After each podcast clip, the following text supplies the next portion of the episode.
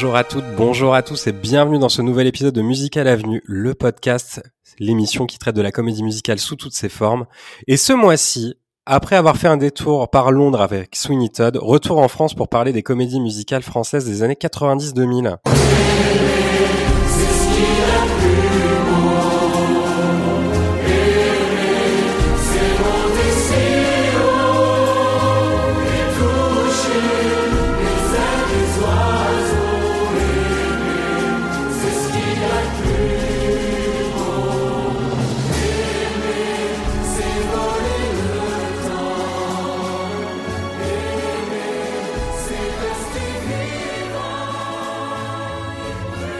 Dix Commandements en passant par Mozart l'Opéra Rock ou encore Le Roi Soleil, notre équipe vous a préparé un tour d'horizon des spectacles qui ont marqué cette période.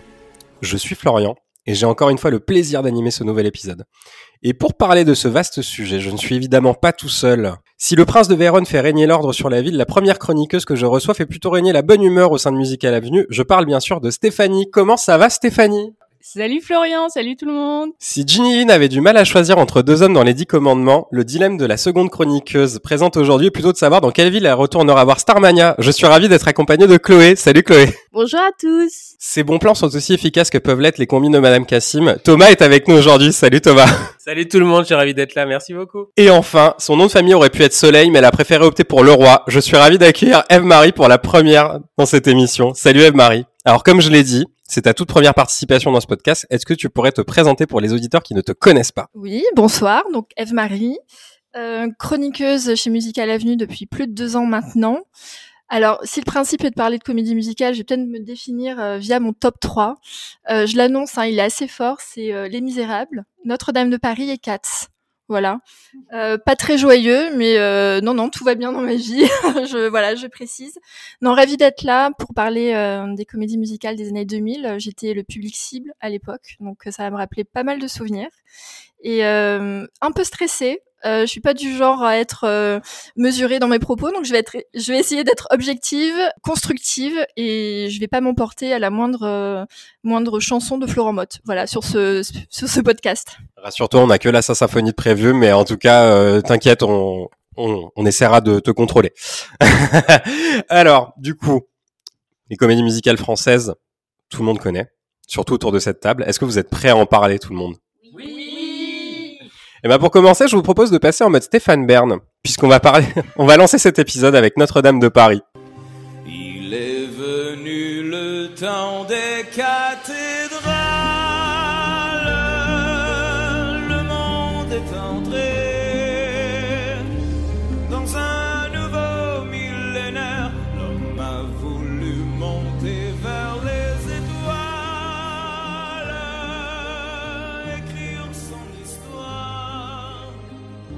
Alors, Notre-Dame de Paris, euh, ça a eu sa première représentation le 16 septembre 1998 au Palais des Congrès de Paris, sur une musique de Richard Cocciante, un livret de Luc Plamondon, une mise en scène de Gilles Maheu, des décors de Christian Ratza, des costumes de Fred Satal et des chorégraphies de Martino Muller. Au casting, on pouvait retrouver notamment Garou en Quasimodo, Hélène Ségara en Esmeralda, Patrick Fiori en Phébus, Daniel Lavoie en Frollo, Julie Zenati en Fleur de Lys, Bruno Pelletier en Gringoire et Luc Méraville en Clopin.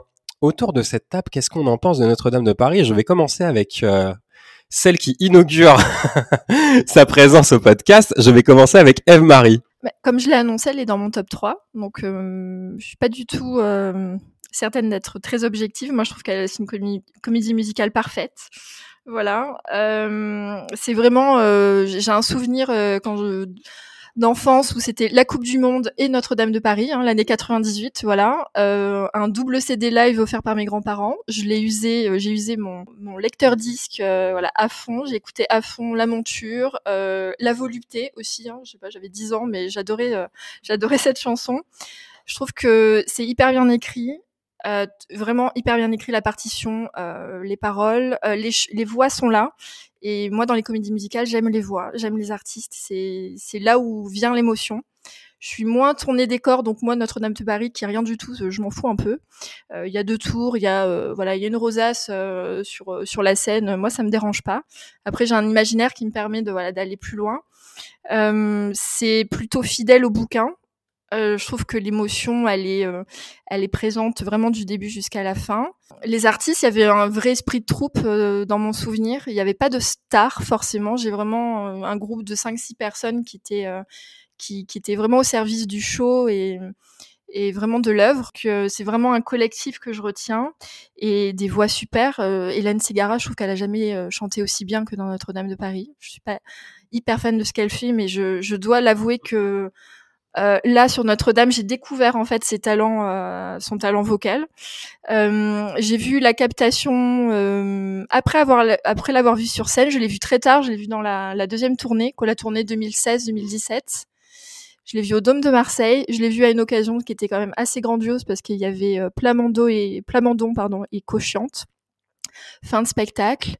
Euh, Plamondon qui arrive euh, un petit peu euh, arrosé au pastis. voilà, sur scène. Donc Richard Cochiante le tenait, le traînait pour qu'il pour qu'il marche jusqu'au milieu de la scène. Ça a été un moment mais euh, mémorable. On s'est tous regardés, on comprenait pas ce qui se passait jusqu'à ce qu'il voilà, il y ait eu ce moment d'éclat. On dit OK, donc Plamondon est bourré, très bien. Et euh, pour finir avec un Richard Cochiante qui a chanté euh, Vivre euh, a cappella et ça ça a été un truc euh, euh, franchement un, de mes plus beaux souvenirs euh, dans un voilà dans un spectacle. Euh, alors euh, voilà, moi j'ai pas j'ai rien à redire. Je je trouve que tout est euh, va dans le bon sens, tout a sa place en termes de chansons, même si c'est alors du coup il y a pas de théâtre, il y a pas de pa- y a pas de de récit, mais euh, euh, le récit se fait par voilà par la chanson. J'aime l'intro, ça se finit euh, euh, dra- dramatiquement, euh, mais euh, mais ça on, est pris quoi. Voilà. Je suis désolée, pas très pas très objective. Alors, je suis obligée de réagir. Moi, justement, c'est ce qui m'a manqué, c'est qu'il n'y a pas de théâtre. C'est-à-dire que je suis peut-être biaisée, mais j'ai découvert euh, Notre-Dame de Paris, pas à cette époque-là, justement, euh, beaucoup plus tard, là, il y a quelques années, quand c'est revenu euh, à Paris. Et donc, j'y allais avec beaucoup de curiosité et d'enthousiasme, parce que j'avais écouté, comme tout le monde, bah, le temps des cathédrales, les grandes chansons, on va dire. hein. Et, et je me suis dit, tiens, je, sens, je sentais l'enthousiasme dans la salle des gens qui venaient voir le spectacle. Et en fait, je trouvais que ça chantait très bien. Pas de souci, les chansons sont très belles, etc. Euh, mais j'ai pas été euh, scotchée parce que j'aime quand euh, on passe d'une scène à l'autre, euh, qu'il y a des, des- des développements de personnages. Là, on l'imagine bien, mais c'est vrai que j'ai pas été touchée euh, comme l'a pu être Chloé, je crois. Ah ouais, il faut dire que c'est la première comédie musicale que j'ai vue sur scène en 98. Donc ça remonte un petit peu. Et euh, je me souviens, c'est vrai, de la ferveur des gens dans la salle, euh, notamment sur, au moment où Belle commençait, parce qu'en fait, euh, la troupe avait fait une, euh, une télé, je crois que c'était sur Graines de Star, un truc genre, et, ça avait été un tube direct. Et du coup, euh, du coup, je me souviens que tous les gens euh, applaudissaient avant Belle. Enfin, la ferveur des gens dans la salle. Et moi, donc, euh, jusque-là, j'avais été. Enfin, j'avais connu la comédie musicale grâce à des films, enfin plein de films musicaux, et là c'était vraiment la première fois que je voyais une histoire sur scène. Et je me souviens que j'avais pleuré devant l'attaque de Notre-Dame. euh, Je me souviens de la chanson des, enfin, tous- les moments de Clopin. Moi, c'est vraiment ceux que je garde en tête. Euh, les sans-papiers, euh, la cour des miracles. Euh, vraiment, je trouve que c'est des, des super moments. C'est une comédie musicale du coup qui m'a accompagnée vraiment pendant toute mon adolescence et je l'écoutais en boucle. Et, encore maintenant, quand ça se rejoue avec d'autres troupes, j'ai vraiment plaisir à, aller la voir. Mon seul bémol à moi, c'est plus Hélène Ségara. parce que voilà, je trouve qu'elle apporte pas grand chose. J'aimais bien Noah déjà parce que moi j'écoutais le CD aussi et il y avait Noah qui chantait les chansons et je trouvais qu'elle avait une superbe voix, que c'était une parfaite Esmeralda. Et en fait, quand Hélène Ségara l'a incarnée, je trouvais qu'elle est minaudée un peu.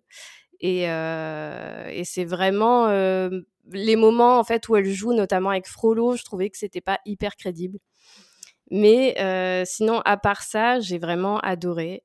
Alors oui, il y a pas, enfin c'est pas une comédie musicale au sens propre du terme avec des, des passages parlés, etc. Mais je trouve qu'on comprend quand même bien l'histoire grâce notamment au personnage de Gringoire, qui fait un peu le rôle de narrateur, qui brise un peu le quatrième mur avec avec le public et qui qui raconte un peu ce qui se passe au fur et à mesure. Et et voilà, donc c'est vraiment, pour moi, c'est parmi mes trois références de comédie musicale aussi pour, pour tout un tas de raisons. Moi, je rejoins Chloé. Bah, effectivement, j'ai pas eu la chance de le voir en 98, il y a 25 ans déjà. Euh, mais je l'ai vu avec Chloé pour la première fois à Mogador, avec une autre troupe, euh, dans une salle donc beaucoup plus petite que le Palais des Congrès. Mais ce qui a permis de découvrir ben, la, la comédie musicale dans un écrin un peu plus intimiste et qui va donner encore plus de force aux chansons. Le rôle du narrateur de Gringoire, euh, que j'ai trouvé très très fort, surtout sur les chansons comme Florence ou Lune, qui sont un peu des, des pépites méconnues mais magnifiques. Euh, je pense que les chansons que j'aime le plus dans Notre-Dame, c'est celles qui sont les moins connues comme bah, justement celle-là, Où est-elle ou voilà, toutes ces chansons qui, qui, sont très très fortes et que les gens connaissent pas forcément. J'ai saigné l'intégrale, je sais pas si les gens se souviennent, à l'époque c'était une intégrale qui était orange ocre, un peu brillante, qui s'ouvrait avec deux petites pochettes, avec un livret, euh, vraiment un vrai livre, c'était magnifique. Et euh, c'était un bel objet, c'était une des premières intégrales euh, de notre génération, j'ai envie de dire. Et euh, d'ailleurs, le CD était rayé à la fin et j'étais très triste. Euh, problème qu'on n'a plus maintenant avec le streaming. Euh, pour moi, le seul bémol peut-être, c'est que c'est trop long parce qu'il y a quand même 53 chansons, euh, 2h17 de musique. J'adore ça, hein, mais là, pour le coup, il y a peut-être des chansons où je dis bon, là, on peut en passer une ou deux, c'est pas grave, euh, c'est pas un drame. Mais mais, ce qui, mais l'avantage quand même, même s'il y a beaucoup de chansons, c'est qu'elles sont parfois courtes et donc c'est ça, c'est assez agréable. Euh, donc voilà, mais pour le coup, Hélène Ségara m'a pas dérangé, mais je préférais Noah aussi. Euh, qui était vraiment incroyable. Et je trouve que les troupes qui sont revenues bah, pour les 20 ans étaient très bien. Euh, il y avait euh, une de The Voice qui est Ibatawaji, qui était vraiment très très bien en, Esmeralda. Donc là, j'ai quand même hâte de le revoir en novembre prochain pour les 25 ans. Et, on voit que ça inspire encore toujours parce qu'il y a un spectacle qui va arriver au Palais de Congrès qui s'appelle La Dame de Pierre, qui rend hommage à Notre-Dame de Paris. Alors pas le spectacle, mais l'édifice. Mais on voit que bah voilà, année après année, ce, ce, ce bel édifice continue à inspirer les gens. Mais moi, je vais pas non plus euh, déroger euh, à l'unanimité générale. Moi, j'aime beaucoup ce spectacle. Enfin, oui, je vois Stéphanie qui me fait des grands signes en fait au bout de la table, mais non, non, moi j'aime beaucoup. Enfin, moi après euh, Notre-Dame de Paris, c'est vraiment une de mes premières incursions dans la comédie musicale française parce que mes grands-parents avaient le DVD à l'époque. Et, euh, la jaquette m'avait marqué euh, de Esmeralda justement devant Notre-Dame en flammes. et moi, il y avait un truc, une fascination sur ce DVD que j'ai pas regardé étant, enfin, et que j'ai découvert bien après. Mais du coup, il y avait ce truc où euh, c'était euh, voilà où il y avait euh, enfin je connaissais Belle, je connaissais le temps des cathédrales parce que mes parents étaient ultra fans. Ma mère a poncé le CD en long, en large et en travers et c'est vrai que du coup c'est quelque un spectacle qui m'a marqué quand j'ai vu la captation bah, comme Chloé, moi j'ai pas été justement, ça m'a pas dérangé ce manque d'histoire. Justement, je trouve que tout s'imbrique super bien. Les chansons racontent quelque chose. C'est pas juste on en met pour en mettre, comme d'autres comédies musicales ou qui essayent de broder un peu justement et pas développer d'histoire. Là, je trouve qu'il y a vraiment quelque chose. Et euh, les interprètes jouent beaucoup aussi. Enfin, moi, j'adore Garou en Quasimodo. Je trouve que ça marche hyper bien. On n'a pas parlé, mais moi, je trouve que ça marche bien.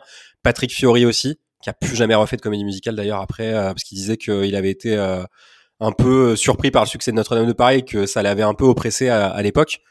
Et alors moi, Hélène Segarra me dérange pas non plus. mais je, je, suis un peu comme Eve Marie. Je trouve que justement, elle, elle, elle a des talents euh, que j'ai découverts euh, sur Notre-Dame de Paris. Et puis, ben, je rejoins la Vierge Générale, Gringoire. Euh, enfin, vraiment une des, un des plus beaux rôles, je trouve, de comment du spectacle. Et je vais laisser la parole à Stéphanie parce qu'apparemment, elle est pas d'accord. Non, je comprends tout à fait ce que vous dites. C'est juste que, je, voilà, je l'ai découvert pour les 20 ans. Je vais un peu nuancer. Pour moi, Notre-Dame, c'est le bossu de Notre-Dame de, de, Disney. Et en fait, j'ai cet imaginaire de quelque chose de, alors, alors quand même un peu triste, etc., mais d'assez joyeux, de, de, coloré. Et c'est vrai que la version Notre-Dame de Paris, euh, voilà, n'est pas dans cet esprit-là. Donc euh, peut-être que j'avais imaginé d'autres choses. Donc voilà, d'où ma déception. Je rebondis quand même qu'on l'avait vu à Stuttgart ensemble avec Stéphanie, et je rappelle quand même que Frollo euh, se fait exploser au sol d'une violence sans nom. C'est pas non plus le, le, plus coloré, mais mais je vois ce que tu veux dire. Après, en soi, euh, ça, ça, part d'une adaptation du bouquin. Le bouquin est pas hyper joyeux. Enfin, on parle quand même d'une histoire avec un, un, prêtre qui adopte un, un enfant handicapé, hein, pour résumer grossièrement, et qui veut se taper une gitane. Donc, euh, je résume grossièrement. Donc euh, voilà. Non. Après, je, je, comprends en fait parce que je pense que dans l'inconscient collectif, en fait, l'histoire de Notre-Dame de Paris, c'est beaucoup le bossu de Notre-Dame de Disney. En fait, même moi, avant de découvrir le spectacle, moi, j'avais cette version-là mais ça va pas déranger dans la mesure où effectivement quand tu lis après le bouquin de Victor Hugo que j'ai pas lu entièrement mais des, des extraits euh, en, en, cours.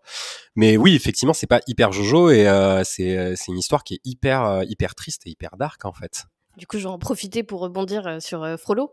J'ai oublié de dire, euh, enfin, gros, gros big up à Daniel Lavoie quand même, qui, Qui a repris le ouais, rôle qui a repris le rôle. Qui, ouais. Et euh, il, est, il a une voix incroyable, il interprète tellement bien euh, Frollo et ses chansons en plus, je trouve que ce sont celles qui ont vraiment euh, le plus de force. Enfin, je sais pas si vous êtes d'accord, mais c'est vraiment euh, vrai. Enfin, pour moi, c'est vraiment le- les, les plus belles chansons de Notre-Dame sont celles euh, chantées par Frollo. Et je voulais rajouter aussi une petite anecdote euh, pour montrer à quel point euh, ce spectacle est quali quand même. c'est que en cours de français, quand j'étais au lycée, euh, ma prof qui était fan de Notre-Dame de Paris nous faisait étudier les paroles de la chanson Florence. Et du coup, euh, pour euh, retracer un petit peu tout ce qui se passait à cette époque-là, parce que ça, en fait, c'est vraiment une chanson historique euh, qui parle de la Renaissance et, de, et, et en fait, c'est vrai que les paroles sont d'une richesse euh, incroyable. Et ce qu'on oublie un petit peu aussi, c'est qu'à l'époque, euh, c'est qu'on connaissait les chansons avant de voir le spectacle. Pour refaire un petit peu, un... c'est que le 18 janvier 98, c'était le lancement de l'album, et le premier single, c'était pas Belle, c'était Vivre euh, avec Noah. Et ça, on a tendance à l'oublier. Et que le deuxième single n'est venu que plusieurs mois après, le 15 avril, où là, Belle est sortie, et c'est le succès qu'on a connu. Mais la grande première, elle n'a pas été avant le 16 septembre. Donc on a quand même eu huit mois à se saigner l'album, en tout cas d'abord les singles puis l'album. Donc on arrivait au spectacle, on avait envie d'entendre les chansons, chose qui se fait beaucoup moins maintenant, parce que là pour Molière qui arrive à la rentrée au Palais des Sports, on connaît trois chansons et encore même deux, je crois. Mais euh, oui, c'est ça. Mais euh, et donc le temps des cathédrales est arrivé encore après, en novembre, deux mois après la première. Et, euh, après, bah voilà, c'était des millions et des millions d'albums vendus, de DVD et tout ça. Mais c'était une, c'était différent à l'époque, on va dire. Mais euh, je, te, je te rejoins là-dessus en fait euh, par rapport, enfin tu le sens sur les captations de, de toutes les comédies musicales dont on va parler, qu'il y a l'album qui est sorti avant parce que dès que les chansons iconiques qui sont sorties en single ou à la radio arrivent, tu as une ferveur dans la salle avec des gens qui hurlent, mais littéralement, c'est-à-dire que dès qu'il y a Belle qui arrive ou le moment où Quasimodo dit euh, Esmeralda sur sa roue, t'as toute la salle mais qui explose en cris, c'est incroyable. Franchement, non mais c'est c'est rare de voir ça maintenant en fait dans le paysage de la comédie musicale, qu'elle soit française ou anglo-saxonne, parce que bon, euh, voilà. Mais là, pour le coup, moi, j'ai pas l'impression quand je vais voir des comédies musicales françaises maintenant de cette ampleur-là, d'avoir cette espèce de, de liesse populaire dans la salle où euh, avant une chanson que tu connais, tu es des hurlements de fans hystériques euh, dans la salle, quoi. Et justement, tu parles de succès, et je reviens un petit peu sur euh, les récompenses du spectacle. faut quand même savoir que ça a eu la victoire du spectacle de l'année euh, et de la chanson de l'année pour Belle, mais également que Belle a été élue chanson du siècle par le public de TF1. Et donc, cela explique, cela explique pourquoi le ouais Je pendant ne la suis pas captation. d'accord. Ben, c'est- c'est le public de TF1 qui a voté.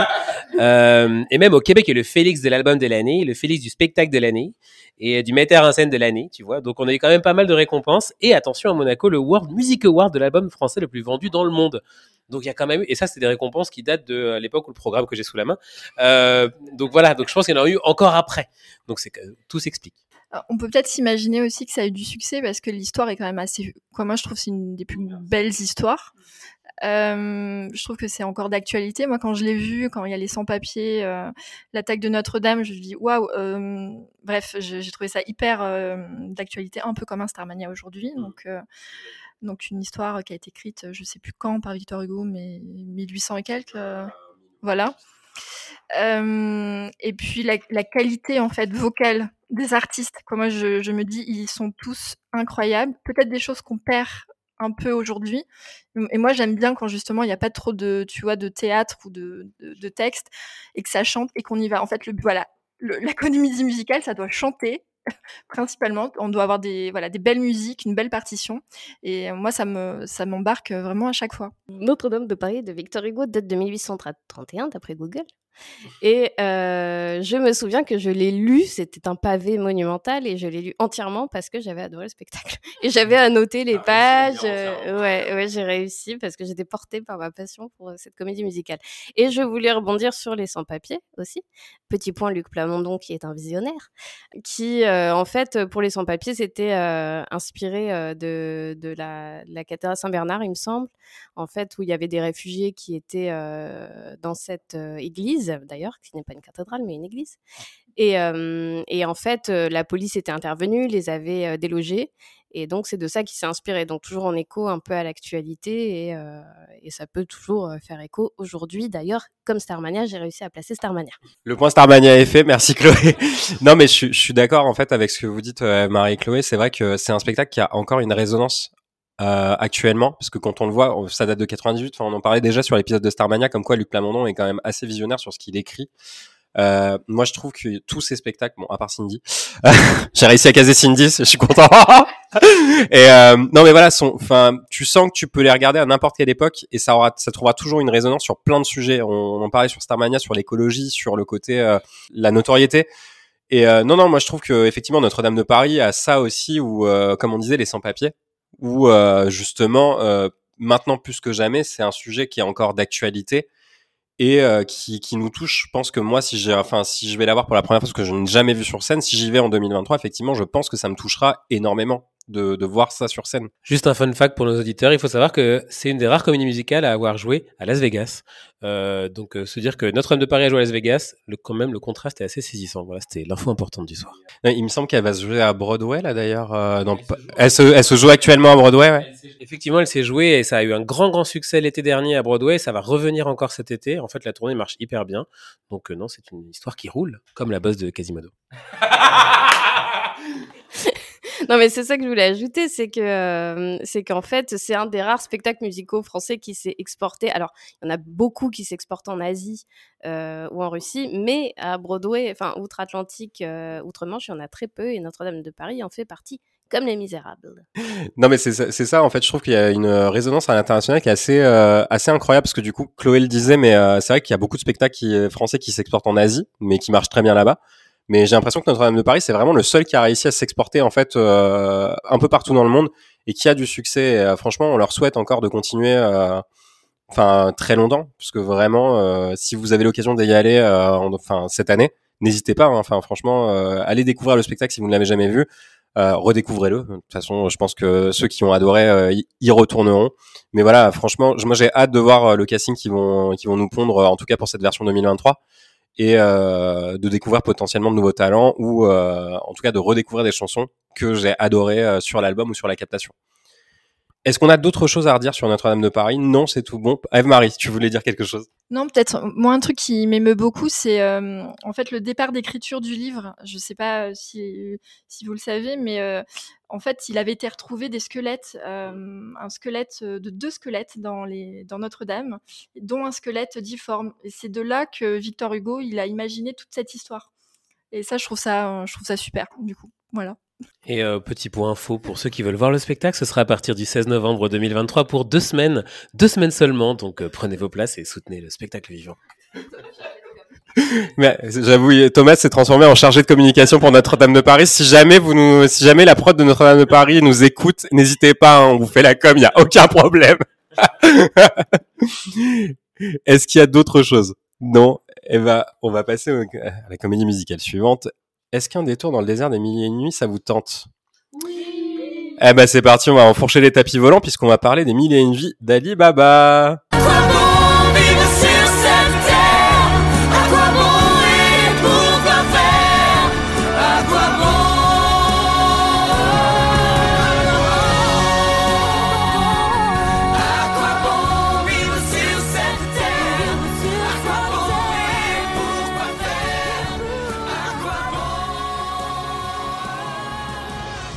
Alors, les mille et une vies d'Ali Baba, ça a eu sa première représentation le 15 septembre 2000 au Zénith de Toulon, sur une musique de Fabrice Aboulker et Alain Lanty, des paroles de Thibaut Châtel et Frédéric Doll, une mise en scène de Joël Lowers, des décors et des costumes de Louis Désiré, des chorégraphies de Bruno Agati. Et au casting, on pouvait retrouver Sébastien Lorca en Ali Baba, Sonia Lassen en Yasmina, Steve Depaz en Cassim, Anso en Madame Cassim et Sinan Bertrand en Génie, Yamine Dib en Perroquet et en Marchand. Qu'est-ce qu'on en pense autour de cette table? Et je vais vite laisser le micro parce que moi j'ai un avis assez tranché sur cette comédie musicale et je vais demander à celui qui aime beaucoup cette comédie musicale, je vais passer le micro à Thomas. Oh, écoutez, avons-nous trois heures? Euh, Non, mais pour les millions de vies d'Alibaba, c'est vrai que pour moi, c'était une des premières comédies musicales que j'ai vues euh, à Paris, euh, où je commençais vraiment à apprécier le, le spectacle vivant. Et il faut savoir que c'était au Zénith de Paris, dans une configuration un petit peu particulière, parce qu'il y avait un orchestre symphonique d'une vingtaine de musiciens. Et c'est assez rare pour le souligner parce que ça n'existait pas à l'époque. Enfin, à Paris, on n'avait pas de comédie musicale avec des orchestres comme ça. Et ça s'est d'ailleurs plus jamais fait après, pour ce genre de spectacle. Donc rien que pour ça, quand le spectacle commence avec une ouverture à la Broadway avec ses, ses violons, ses trompettes, ses saxos, bah, je dis oh là là, j'avais les frissons, j'étais déjà, je signais déjà, j'étais conquis.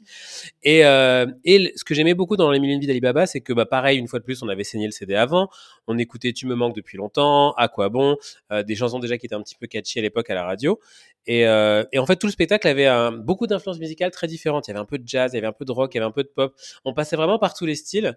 Et, et ça, c'était vraiment, enfin, c'était quelque chose qu'on connaissait pas. Et il y avait ce grand escalier un peu à la mistinguette. Il y avait des boas, il y avait des paillettes. Il y a, dans cette, dans, d'ailleurs, cet escalier qui était là tout le temps, il y avait plein de trappes et donc les danseurs sortaient d'ici et là. Il y avait mais une tonne de danseurs, je sais même plus, mais vraiment la production était assez énorme et surdimensionnée pour l'époque parce que ben pareil, on n'a pas vu des comédies musicales à, grande échelle comme ça. Peut-être que ça aurait mieux marché dans un théâtre un peu plus petit, euh, mais ils ont ils ont parié gros et pour le coup, bah, pour ceux qui ont eu la chance de le voir comme moi à l'époque, et ben c'était quand même assez incroyable, euh, avec un gros coup de cœur pour le rôle bah, du génie joué par Sinan Bertrand qui est encore aujourd'hui un excellent artiste de comédie musicale et qui avait des numéros mais fantastiques. Enfin, moi je suis fait pour Broadway, ce, numéro-là, moi la première fois que je l'ai vu, j'étais là mais je veux ça tous les jours euh, et, Madame Cassim, jouée par Anso, qui était absolument incroyable, mais moi, hilarante du début à la fin. J'avais, j'étais passionné par les combines de Madame Cassim. Écoutez cette chanson sur euh, Apple Music ou Spotify.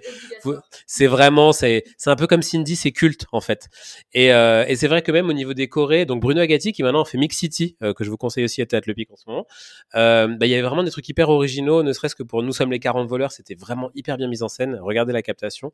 Ou Qui suis-je, une super belle chanson de, de Sion à la scène. Enfin vraiment, il y avait plein de belles choses. Alors, on a aussi pas mal de critiques, mais je laisserai les autres en parler parce que je préfère donner le côté positif et je reprendrai le micro après pour redire du positif.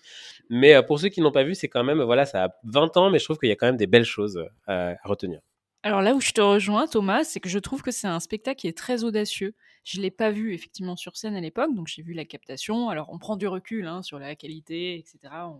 Voilà, c'est un peu daté maintenant, mais je trouve effectivement comme toi que le numéro du génie, Sinan Bertrand, euh, c'est très Broadway. Donc euh, avec cet orchestre symphonique, on ne peut que saluer euh, l'investissement qui a été fait par la prod à l'époque.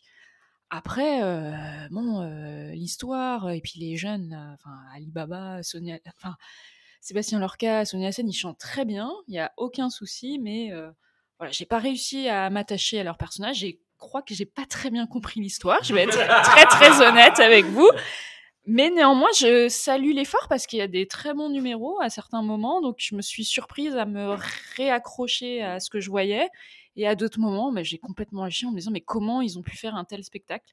Donc, euh, donc mitigé quelque part sur le spectacle Alibaba.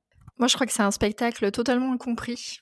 Euh, j'ai un souvenir quand j'étais plus jeune, ils faisaient, euh, c'était la grande époque, voilà, des comédies musicales, beaucoup de promos télé, radio, etc. Ils étaient passés chez Michel Drucker, Sonia Lassen, c'était Graine de Star. Il avait mis en première partie Johnny Hallyday, euh, Sébastien Lorca, pareil, je crois, euh, avec Lara Fabian. Donc c'était vraiment, ils propulsaient comme ça des jeunes artistes euh, en promotion. moi, j'ai pas tout de suite accroché le, le, Tu me manques depuis longtemps, ça m'a pas du tout plu. Par contre, à quoi bon et ainsi va la vie. qui, qui, clôture magnifiquement le spectacle. Ça, ça m'a tout de suite, euh, je sais pas, mon oreille euh, a été appelée. Donc euh, vraiment, moi, j'ai passé mon adolescence à être amoureuse de Sébastien Lorca, hein, tout, voilà, comme ça, voilà. Et en regardant donc la captation il y a une dizaine de jours, je me dis tiens, Sébastien Lorca est toujours euh, aussi bien, il me plaît toujours autant. non, mais je comprends pourquoi, il, pourquoi ça n'a pas trouvé le succès en face d'un Roméo et Juliette ou de grosses prods qui avaient rien à voir, euh, ils se sont fait balayer. Maintenant, euh, ce qui peut moi me, me, me déranger, c'est qu'on retrouve pas du tout euh, les mille et une vies d'Alibaba. Je vois pas où est le désert, je ne vois pas où est le, le quoi. J'ai pas été pris dans un truc de génie avec le Aladdin, voilà, avec le Aladdin qu'on peut avoir en tête. Euh, maintenant, euh, j'ai trouvé que voilà, les chansons elles étaient super, que c'était musicalement quand même assez euh, fin parce qu'il y a beaucoup beaucoup beaucoup de styles euh, que ça chante quand même hyper bien. Voilà euh, les Marie Marie femme Madame Cassim je trouve qu'ils sont super le génie aussi. J'ai eu une petite une petite hésitation sur les costumes. Je suis pas certaine de totalement adhérer. J'ai pas trop compris le style mais bon c'est pas grave. Mais ce que j'aime c'est qu'effectivement il y a du monde sur scène euh, ça bouge. Je pense que maintenant, si on la ressort, elle peut peut-être faire succès. Moi, j'entends aussi des sonorités de. Alors, de Julien Salvia et Alexandre Vidal. hein. Je, voilà, je, pense qu'il y a un petit peu ces sonorités-là. Donc euh, pourquoi pas, et je prends le pari que si elle ressort maintenant, ça peut avoir du succès. Je te rejoins là-dessus et surtout que quand, c'est sorti au niveau du triptyque où il y avait Alibaba, euh, Roméo et Juliette et Les Dix Commandements, tout d'un coup, donc ça faisait beaucoup pour les gens. Et il y avait quand même deux drames, une comédie. Et au final, bah, c'est la comédie qui en a pâti parce que les gens voulaient voir un peu plus de drame. Euh, mais ça faut savoir, ça s'appelait Les Mille et une vies d'Alibaba, une musicale comédie et pas une comédie musicale. Euh, je ne sais pas pourquoi. hein, euh, je, je ne sais pas l'expliquer. Mais, euh, mais c'est vrai qu'effectivement, s'il y avait un petit peu, comme tu le dis, Eve-Marie, un côté fourre-tout au niveau des costumes où ils ont un peu tout pris, ils ont mélangé et puis on, voilà, ils se sont dit on va voir. Mais, euh, mais c'est vrai que c'était très feel good et en fait, c'est vrai que bah, on n'est pas, c'était une émotion différente des autres spectacles qu'on pouvait voir à l'époque. C'est-à-dire qu'on sortait là-bas euh, dans les années 2000 euh, et on avait la banane, on avait encore ces, ces cordes, ces sacs, ces, ces, ces chorés en tête et c'est vrai que c'était euh, c'était assez inédit. euh. donc c'est peut-être pour ça que c'était incompris. Je pense que maintenant, effectivement, avec Ludovic Alexandre Vidal et Julien Salvia, bah, ce genre de comédie musicale remarcherait peut-être. Qui sait, peut-être un jour un revival. hein. Alors moi, je vais commencer par un point de gossip, parce qu'on en a toujours besoin dans un podcast. Donc, euh, Sébastien Lorca euh, était avec Lara Fabien. Eh oui. Oui, oui. Voilà. Je ne sais pas si ça va servir le podcast, mais je vais donc poursuivre. Donc moi, c'est euh, la seule comédie musicale de la liste que je n'avais pas vue sur scène. Donc je me suis rattrapée avec euh, la captation euh, il y a peu. Euh, je ne sais, je saurais pas vous dire si j'ai regretté ou non. en tout cas, je vais commencer par les points forts. Donc l'orchestre symphonique sur scène, c'est vraiment, bah, pour les comédies musicales de l'époque, c'était très rare, donc c'est vraiment pour moi le gros point fort. Euh, le personnage du génie fait pour Broadway, euh, avec euh, plein de clins d'œil dans son premier morceau aux comédies musicales de Broadway, j'ai trouvé ça très sympathique. Et de manière générale, les personnages secondaires, donc Madame Cassim, son mari, tout ça, voilà, je trouvais qu'ils étaient assez haut en couleur, assez sympathiques. Maintenant, j'ai résumé ce que j'ai compris de l'histoire. Une histoire d'amour et de gros sous sans grand intérêt. et euh, le, un des alors deux énormes euh, points noirs qui sont pour moi donc Sébastien Lorca. hein, J'aime bien me mettre à contre-courant de tout ce que vous dites. Qui pour moi, le pauvre garçon est mignonné mais joue très mal. Et, euh, et ensuite les dialogues. Donc euh, j'en ai noté trois. Yasmina, je. Mais tu veux dire que. Allez, salut.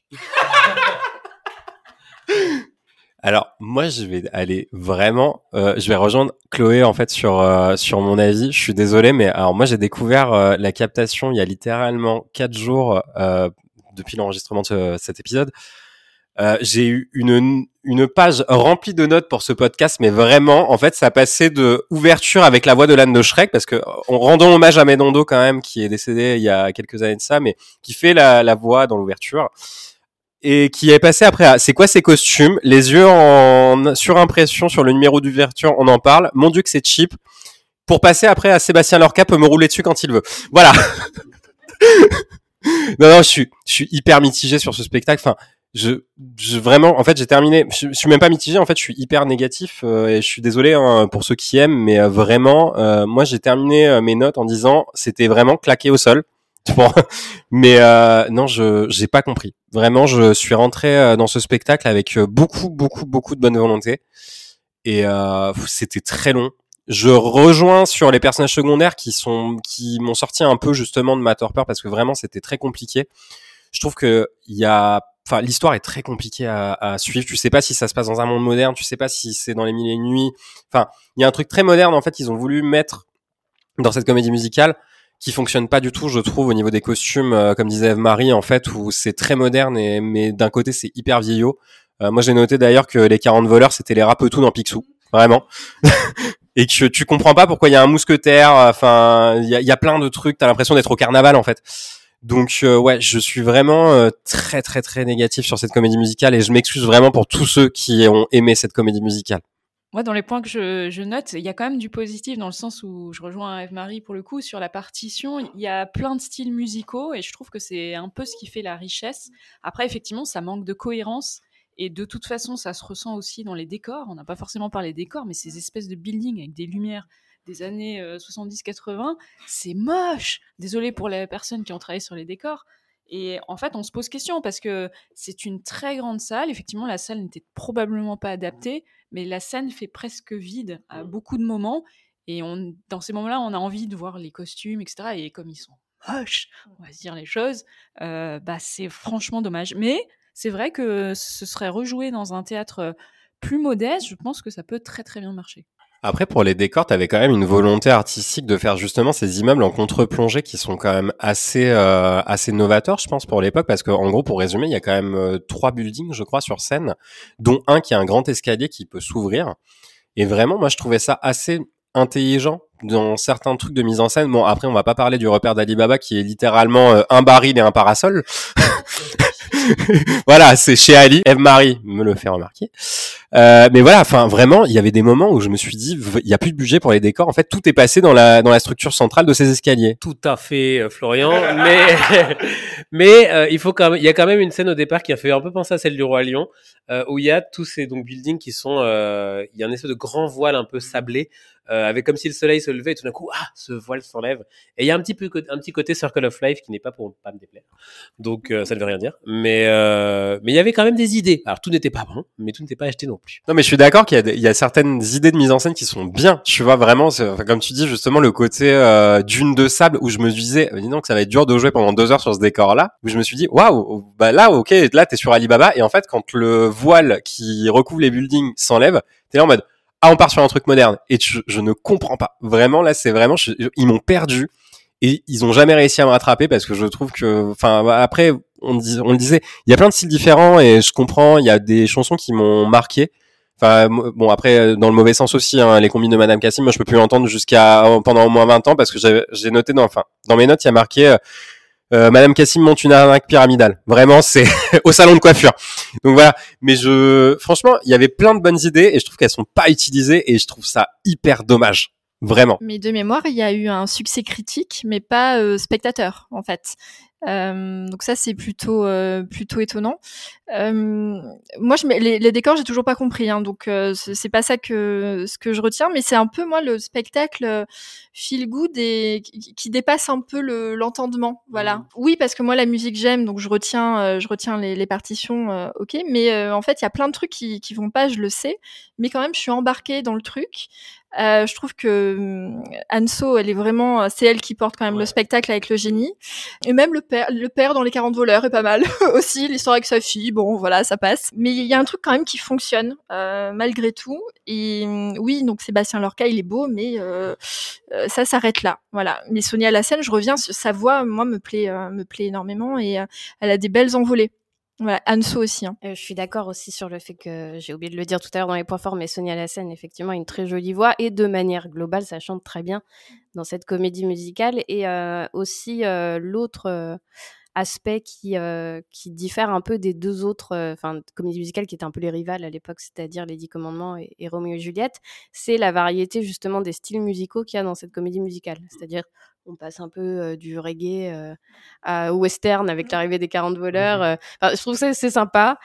Ça fait un peu Disney par moment, mais ça change un peu de voilà des mélodies très obispo des Dix Commandements qui sont finalement un peu toujours sur la même la même note. Et voilà, c'est vrai que c'était un spectacle quand même globalement coloré et, et feel good. J'ai juste un truc à dire. Est-ce qu'on peut parler du prénom de la fille euh, du chef des 40 voleurs qui l'appelle Fias Vraiment.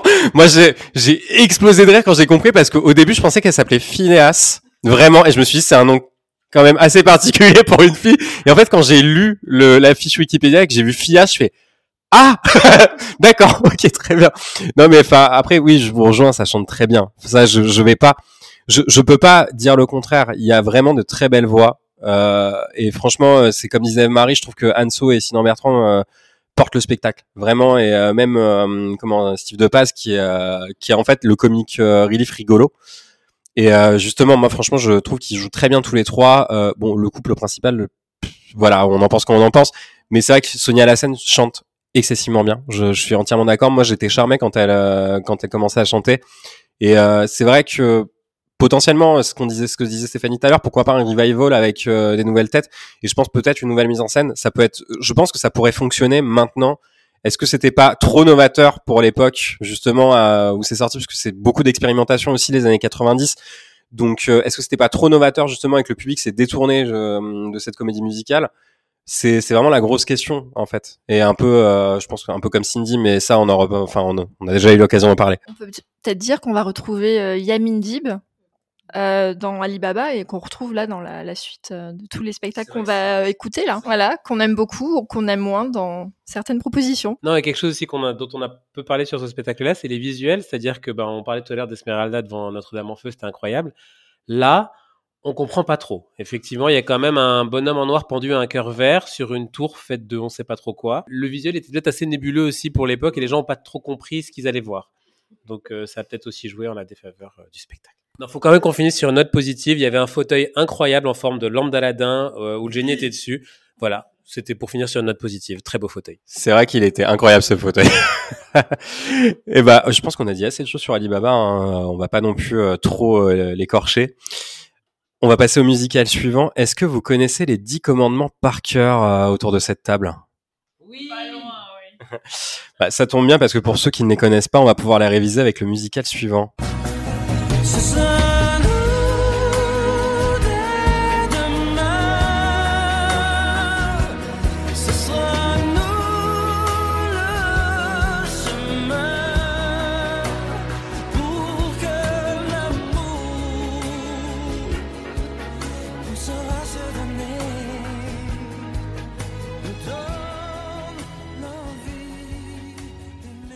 Alors, les dix commandements, ça a eu sa première représentation le 4 octobre 2000 au Palais des Sports de Paris sur des chansons de Lionel Florence et Patrick Guirao, une musique de Pascal Obispo, une mise en scène de Eddie Chouraki, des décors de John Tito Burchiellaro, c'est compliqué à dire, des costumes de Sonia Riquiel et des chorégraphies de Kamel Wally et au casting on retrouvait Daniel Lévy en Moïse, Ginny Lynn en Nefertari, Amen Mouissi en Ramsès, Nourit en Sephora, Pablo Villafranca en Josué, Anoarine en Yoke Badia, El Myriam et Pedro Alves en Aaron. Autour de cette table, qu'est-ce qu'on en pense des dix commandements?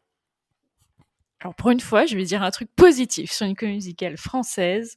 J'ai en fait beaucoup beaucoup écouté le CD à l'époque. Euh, je l'avais pas vu sur scène, mais je reconnais que la chanson Mon frère, moi en particulier, me touche beaucoup. Je la trouve vraiment magnifique et ça chante vraiment très très bien.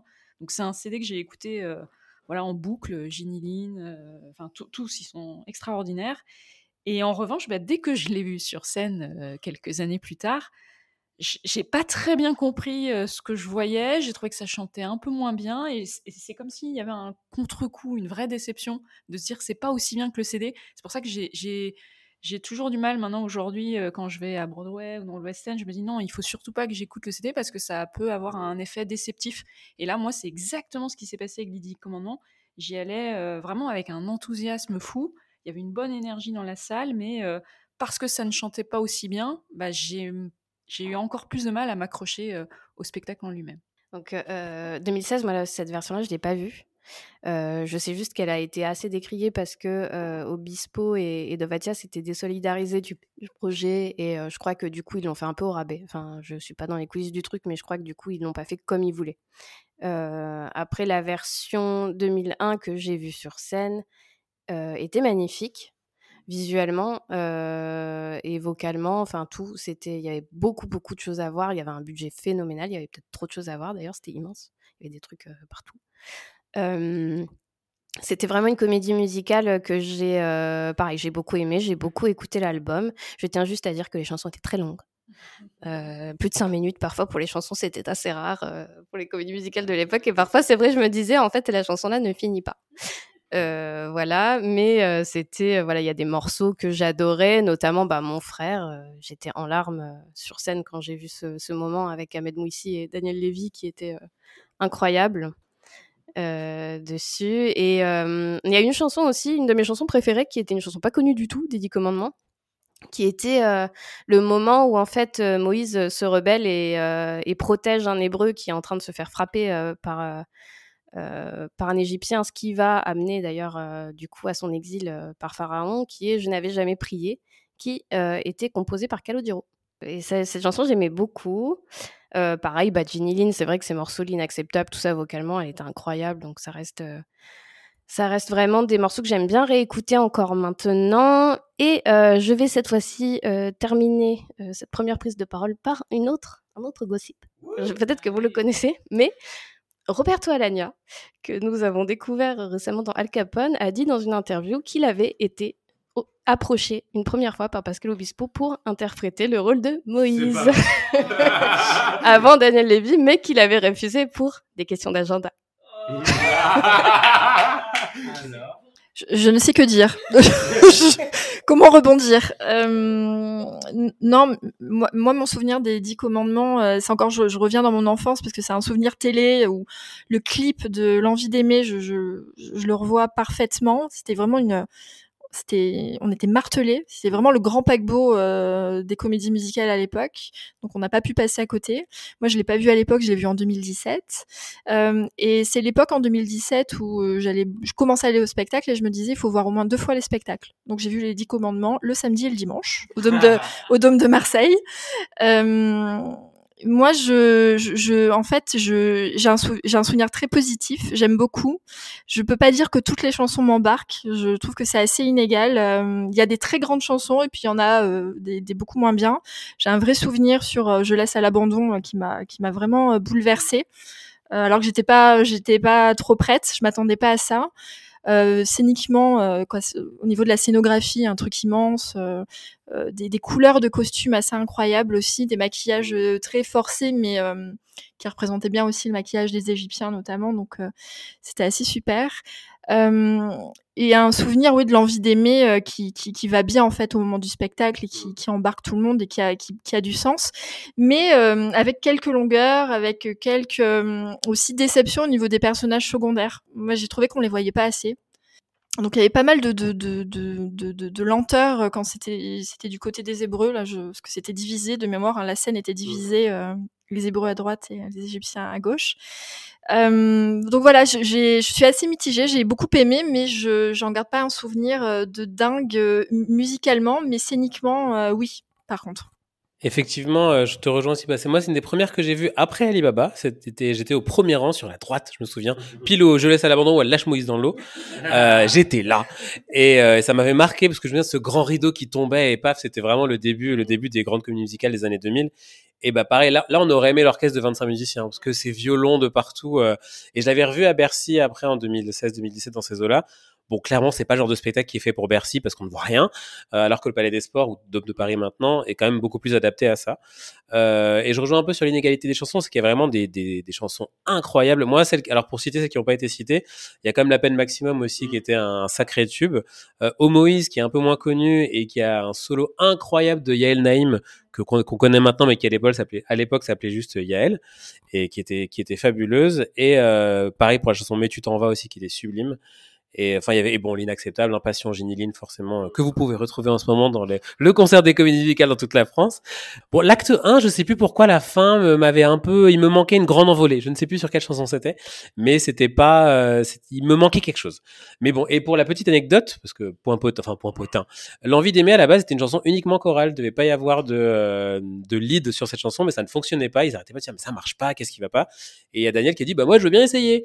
Et au final, bah voilà, on connaît l'histoire, mais voilà, grâce à grâce à lui qui s'est dit tiens, je vais prendre le lead sur la chanson, bah ça a fait le succès euh, qu'on connaît maintenant. Euh, et pour le coup, non, ça reste quand même un beau spectacle. On sera content de le revoir si ça revient un jour, parce que c'était quand même chouette. Je vais juste rebondir sur ce qu'a dit Thomas sur euh, la fin de l'acte 1. Il y a le début de l'acte 2 aussi qui est très long, avec euh, le buisson ardent. Et cette scène, elle est interminable, j'ai l'impression. Mais, mais sinon, oui, c'était quand même un beau spectacle. Et aussi, on n'a pas parlé du fait que c'était mis en scène par Heidi Shuraki. Du coup, c'est très cinématographique. Et la musique qui accompagne derrière, même les moments qui sont juste instrumentaux, euh, c'est, je trouve que c'est hyper, euh, hyper léché comme mise en scène et très, euh, très adapté pour, pour le cinéma. Et c'est un point fort du spectacle. Oui, et au-delà de ça aussi, il y a également les chorégraphies de Kamel Wally qui, qui étaient encore un peu moins connues qu'aujourd'hui à l'époque. Et vraiment, les chorés étaient incroyables. Déjà, ils étaient 150 sur scène, enfin pas autant, mais ils étaient quand même beaucoup. Et, et avec les costumes un peu égyptiens, c'était vraiment, enfin, il y avait un, il y avait vraiment ce côté cinématographique et, et fabuleux qui, qui était vraiment agréable à voir sur scène. Bah, moi, du coup, je suis un peu euh, comme tout le monde. hein, de toute façon, euh, je, je pense que ça va être un peu le running guide de l'épisode, mais moi, j'ai découvert euh, ce spectacle grâce à ma maman qui écoutait euh, L'envie d'aimer à Donf et une autre chanson qui est euh, Le Dilemme, qui est chantée par Ginny. Alors encore une fois, tout Thomas, Passion Ginny je rejoins là-dessus. Et euh, vraiment, en fait, moi, j'ai plus écouté Le Dilemme qui, en fait, m'avait marqué à l'époque parce que je trouvais que cette chanson était hyper bien écrite et tout. Enfin, Après, euh, moi j'ai un peu peut-être un peu plus de réserve sur le, euh, le scénario du spectacle, où si tu ne connais pas l'histoire de, des Dix Commandements, tu ne comprends rien. Vraiment, je, enfin, moi je l'ai, j'ai découvert du coup la capta il y a quelques jours avant euh, l'enregistrement, et vraiment, je trouve que pour quelqu'un qui, qui ne connaît pas ce mythe, il est perdu. S'il y a énormément d'informations, tu ne comprends pas, il n'y a pas de dialogue, donc du coup tu, tu peux pas te situer dans l'histoire, et euh, tu comprends pas pourquoi Moïse prend 20 ans dans la gueule entre l'acte 1 et l'acte 2. Enfin vraiment. Et euh, je, je- non mais c'est enfin oui ils l'ont ils l'ont peinturé ils ont peinturé les cheveux et, et la barbe en blanc enfin vraiment.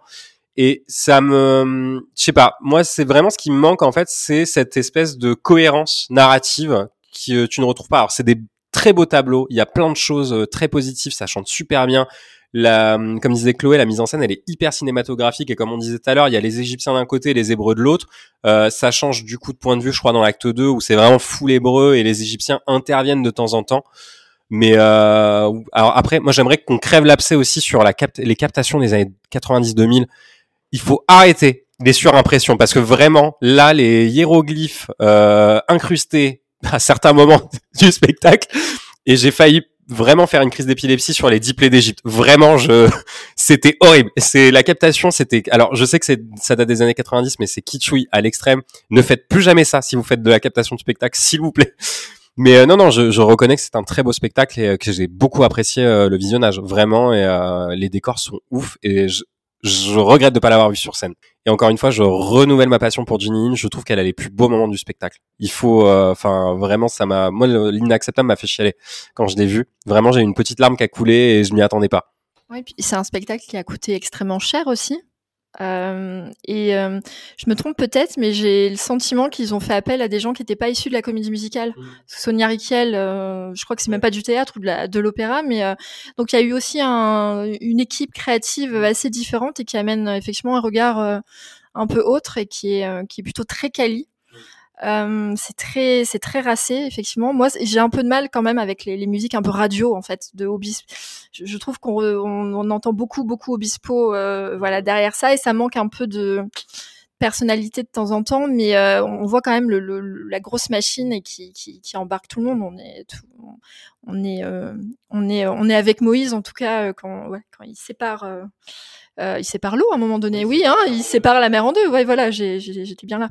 Donc euh, non, non, mais voilà, là, je me rappelle le- l'investissement financier à l'époque. Il y avait beaucoup de, de reportages là-dessus en disant que voilà, il fallait vraiment faire des entrées, mais un peu comme Starmania aussi hein, cette année. Je te rejoins Florian là-dessus sur l'histoire et je trouve que pour le coup le prince d'Égypte a su mieux expliquer euh, à, à Londres pour le coup le prince d'Égypte à Londres a su mieux expliquer l'histoire que les dix commandements euh, et euh, mais effectivement on voyait qu'il y avait du budget. Sauf sur les deux plaques de plexiglas euh, j'ai quand même un doute là-dessus. Même si la chanson devant la mer de Pedro Alves était incroyable euh, ce petit passage je me dis bon il aurait peut-être pu avoir des... les draps ça fonctionne bien parfois quand même. Parce qu'on voyait les traces sur la capta on voit les traces des mains sur le plexi. Bon ça, on a peut-être un doute. Et on a également un doute sur euh, L-I-B-R-E de Yann Laim. Euh, On l'adore, mais c'est comme, on n'était pas sûr d'avoir besoin d'épeler le mot pendant toute la chanson. 5 minutes 43 de disait Chloé tout à l'heure. Non, puis c'est surtout que cette chanson, elle arrive à un moment hyper dramatique. Ah, après, juste un moment hyper dramatique où tu te zappes, mais un, un max d'émotions. Et là, t'as Yael Nem qui gueule L-I-B-R-E! Et vraiment, t'es là, wow! Je me suis, je me suis vraiment senti agressé par cette chanson. Enfin, quand elle arrive, j'étais là, moi vraiment, j'étais pris dedans. Et là, t'as t'as L-I-B-R-E qui arrive. Waouh! Ça te, je trouve que ça te coupe l'émotion. Et je trouve qu'il y a plein de ruptures de ton comme ça dans ce spectacle où tu passes d'un moment hyper dramatique et d'un seul coup, tu switches, mais totalement sur un truc très léger. Et je pense que c'est ça aussi qui m'a gêné, c'est que vraiment il y a des ruptures de ton qui sont pas très à propos. Donc je pense que réécrit, enfin réécrire ce spectacle, ça serait pas mal justement peut-être modifier l'ordre de certaines chansons. Et euh, je pense que ça pourrait être incroyable. C'est vrai que quand on regarde la promo, ils appellent ça euh, la plus belle histoire de tous les temps. Euh, moi, je suis comme toi, Florian, quand j'ai revu la capta, sincèrement, je me suis dit, waouh, euh, heureusement qu'on connaît les, grandes lignes de l'histoire, parce que sinon, la cohérence, encore une fois, moi, je recherche beaucoup la cohérence et le livret. Là, c'est vrai que c'est pas vraiment ce type de spectacle. Et, et, pour autant, dans ce que j'ai vu par rapport à la capta, c'est là où je peux faire le comparatif, la version que j'ai vue au rabais, de ce que j'ai compris de ce que tu dis, euh, Chloé, euh, il y avait beaucoup de vidéos en fait. Il y avait quasiment rien en décor, c'était quasiment de la vidéo et ça faisait cheap à mort parce que c'est le genre de spectacle où on veut euh, voir un peu du waouh, c'est du grandiose, euh, bah, plus belle histoire tous les temps. Et là, j'ai pas retrouvé ça. Et ah, Ça reste du grand spectacle. Enfin, sur la version justement de 2000, je trouve qu'il y a quand même ce truc euh, très cinématographique et effectivement les décors sont grandioses. J'ai pas vu la version de 2010, enfin 2016, 2017, donc je peux pas comparer effectivement. Mais euh, je trouve que ça reste quand même une des grandes fresques musicales françaises qu'on ait pu avoir, comme on a pu à la, comme on a pu l'avoir sur Notre-Dame de Paris.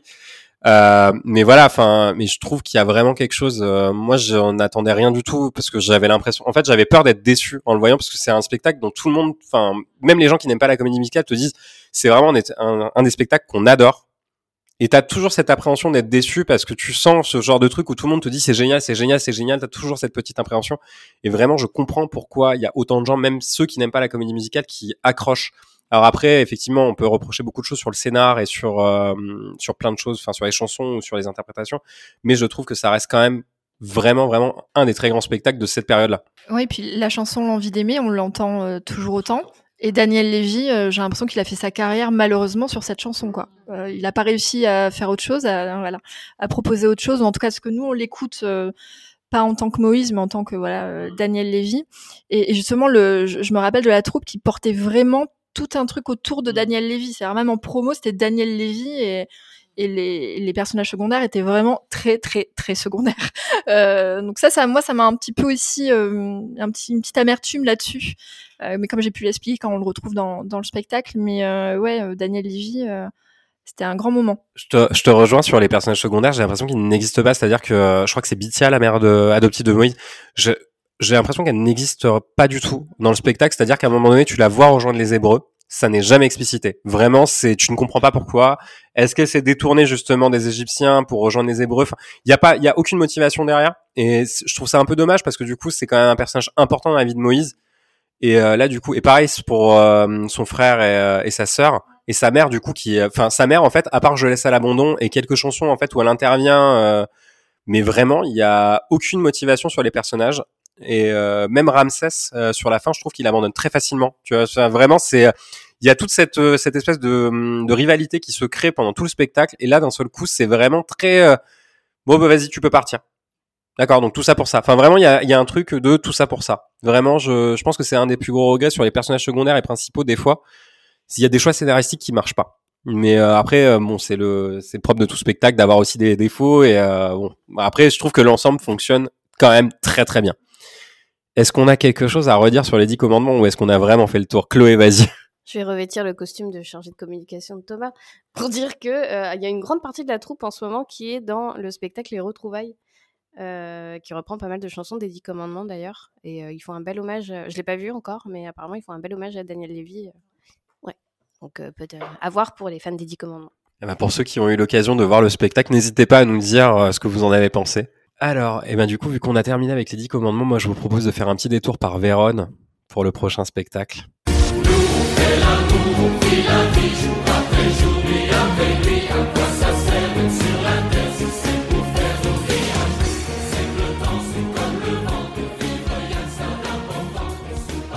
Alors, Roméo et Juliette, euh, ça a eu sa première représentation le 19 janvier 2001 au Palais des Congrès de Paris sur une musique et un livret de Gérard Presgurvig, une mise en scène de Reda, des décors de Petrika Ionesco, des costumes de Dominique Borg et des chorégraphies de Reda. Et au casting, on retrouvait Damien Sargue en Roméo, Cécilia Cara en Juliette, Grégory Baquet en Benvolio, Philippe Davila en Mercutio, Tom Ross en Tybalt, Réjeanne Perry en Nourrice, Jean-Claude Nadida en Frère Laurent et Frédéric Charter en Prince.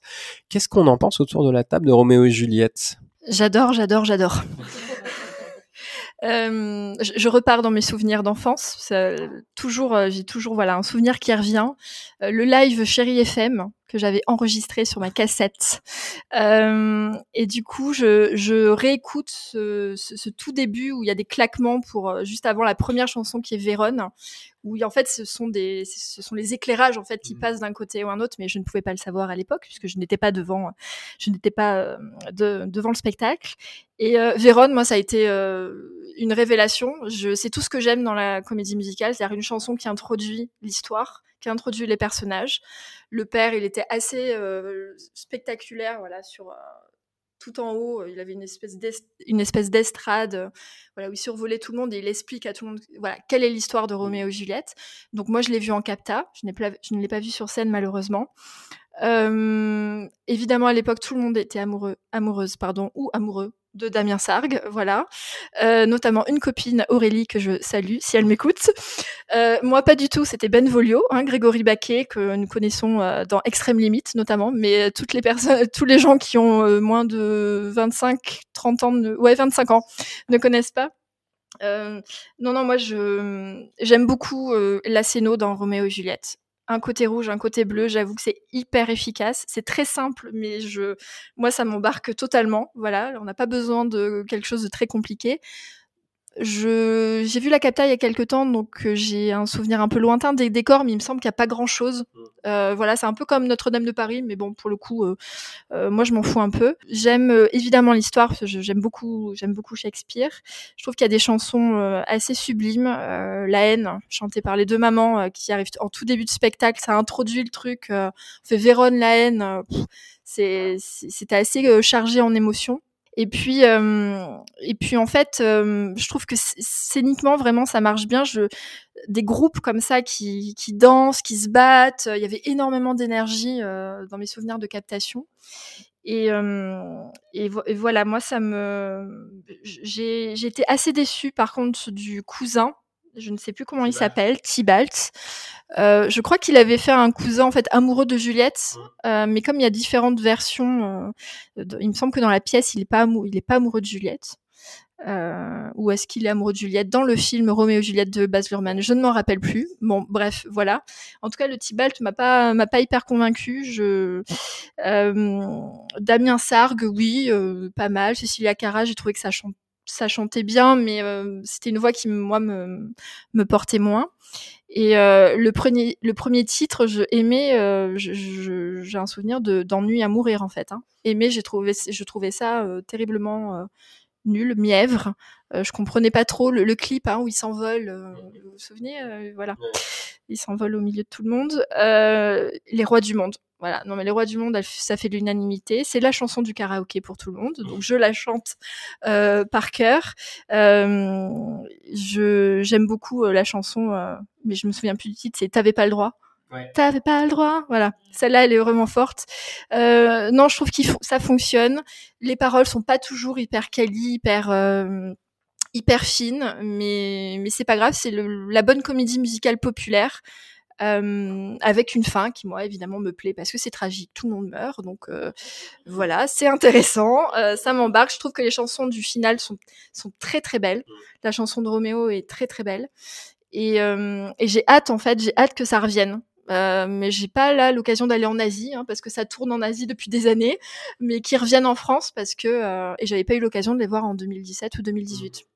Dommage. Alors pour le coup, euh, le vieux que je suis, je l'avais vu en 2001 euh, après Alibaba et les Dix Commandements.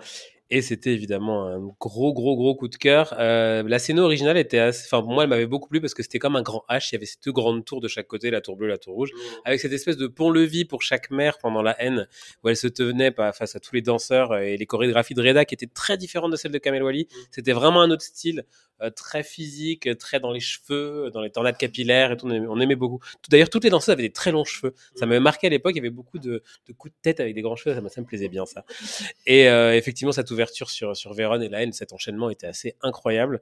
Et le clip on- bah, c'était, kitschissime à mort, mais effectivement. Et d'ailleurs, pour l'anecdote, ils arrêtent pas de dire qu'ils ils ont passé la journée sur des harnais, qu'ils ont fini par vomir tellement ils en pouvaient plus. euh. Non, non, mais c'est ça, c'était vraiment, à l'époque, c'était compliqué, quoi. Mais Les Rois du Monde, c'était vraiment le, le, le tube du spectacle. Euh, pour moi, l'acte 1 était hyper fort, notamment la scène du bal. J'oublierai jamais cette scène de bal où, euh, avec cette espèce de sitar un peu chelou qui joue derrière, le ding, ding, ding, ding, qui aujourd'hui paraît quand même hyper kitsch, mais hypnotique en même temps à l'époque. Ça marchait hyper bien, les chorés étaient folles, on les voyait, Roméo et Juliette se courir l'un après. Enfin, il y avait ce côté même cinématographique qui était vraiment, vraiment fou. Euh, moi, je fais une justice pour une chanson qui a été coupée au spectacle après quelques représentations qui s'appelait euh, Pourquoi? Cette chanson était magnifique. Elle était chantée par Juliette et déjà elle avait pas beaucoup de chansons la pauvre. On lui a enlevé euh, et on n'a jamais su pourquoi elle a été coupée alors que franchement moi c'était mon coup de cœur quand j'avais l'intégrale. J'étais trop heureux. Je fais ah j'adore cette chanson et quand je l'ai revu parce que celui-là je l'avais revu plusieurs fois, ben, j'étais trop triste qu'il la coupe. Et c'était revenu en 2009 avec Joy Esther si je me souviens et toujours Damien Sargue. Et là la scéno était complètement différente et c'est la scéno qui est encore aujourd'hui où là c'est un gigantesque escalier avec des arcanes en dessous et un peu de lierre. Euh, et c'est la scéno qu'utilisait en Asie et qui normalement peut-être reviendra en France, on l'espère. Ça devait revenir, il y a eu Covid, donc on espère que ça reviendra à un moment ou à un autre. En tout cas, visiblement, la fille de Presurvic a fait des petits, euh, des, des petits euh, teasers sur Instagram et ça va euh, sûrement revenir. Et il faut savoir pour la petite, euh, pour les petites infos, que Damien Sark c'était la doublure euh, de Patrick Fiori et de Bruno Pelletier dans Notre-Dame de Paris. Donc euh, c'est comme ça que Presurvic l'avait l'avait repéré et il avait vraiment eu un coup de cœur pour lui. Et pour lui, c'est Cécilia Cara qui avait fait Graine de Star, c'était une évidence aussi pour lui. Et donc ça a fait un duo euh, assez dingue. Et il a il dit d'ailleurs lui-même que c'est euh, un des premiers à avoir écrit la musique et les paroles d'une comédie musicale, qu'avant ça se faisait pas. Et qu'il était un peu euh, Presurvic précurseur pour le coup. Et moi je ne le savais pas, mais il a quand même coécrit Casser la voix et qui a le droit. Donc euh, voilà, c'est quand même quelqu'un qui a écrit des belles chansons et, et chacun fait ce qui lui plaît. Je ne savais pas. Merci Chloé pour cette information. Mais pour moi, je trouve que 20 ans plus tard, les, enfin, j'ai toujours plaisir à réécouter le, le cast recording et ça reste vraiment un- une comédie musicale culte qu'on reverra avec grand plaisir. Je vous rejoins complètement. Moi, c'est un spectacle qui m'a beaucoup marqué. Je trouve que la scéno euh, marche très bien. Je suis d'accord avec Eve-Marie et, et Thomas. Euh, et aussi, contrairement à ce qu'on a dit pour les précédents spectacles, là, pour le coup, les seconds rôles euh, sont très présents. Oui. Ils font pas juste de la figuration. Euh, effectivement, je pense euh, au maire, euh, nourrice. euh, voilà, la nourrice qui a un rôle euh, incroyable. Enfin, sa, sa chanson Régine Perry, paix à son âme, est vraiment euh, incroyable. Et, et après, bon, les costumes, on, on en pense qu'on veut, mais ça a son effet, hein, son côté shakespearien. Grégory Beck et Philippe Davila, super. Bon, voilà, j'ai un attachement effectivement à Roméo et Juliette, et c'est vrai de se dire qu'aujourd'hui ça tourne encore en Asie avec Cecilia Cara et euh, Damien Sac, ça donne clairement envie. Et je pense que c'est le genre de spectacle où, euh, voilà, euh, même si euh, les paroles sont pas incroyables, bon, musicalement ça, ça, ça se tient, ça se tient. Je rebondis sur euh, juste euh, d'abord sur Réjeanne Perry, effectivement, qui est incroyable et qui était une extraordinaire Marie-Jeanne dans Starmania. J'ai réussi à le replacer. Euh, donc oui, Roméo et Juliette, euh, euh, oui, pareil, j'en ai le souvenir de l'avoir vu sur scène au tout début, en, en 2001. J'avais adoré, pareil, bah là je vais redire un peu ce que tout le monde a dit, c'est-à-dire la scénographie avec le côté rouge euh, euh, capulé, le côté bleu, euh, les Montaigus. Euh, là, pour le coup, on parlait, enfin, on reprochait aux Dix Commandements de pas être très clair dans la narration. Là, voilà, dès l'en- l'entrée, dès Vérone, on nous pose, voilà, le, lieu, l'action. On sait très bien de quoi on va parler et où ça va se passer. C'est narrativement, c'est très bien ficelé. Beaucoup de moments de théâtre. Bon, alors euh, plus ou moins euh, euh, bien joué, hein, mais bon, ça, voilà, Euh, comme toutes les comédies musicales, on va dire. Moi, j'avais des frissons, je me souviens, sur l'introduction qui était euh, parlée par Gérard Presgurvic lui-même. Le, le- toutes les histoires ont leur histoire. Moi, dès que ça résonnait dans la salle, euh, noire scène, ça me, j'avais des frissons. Thomas est en train de nous le faire euh, par cœur. et, euh, et ouais, ça, j'avais des frissons.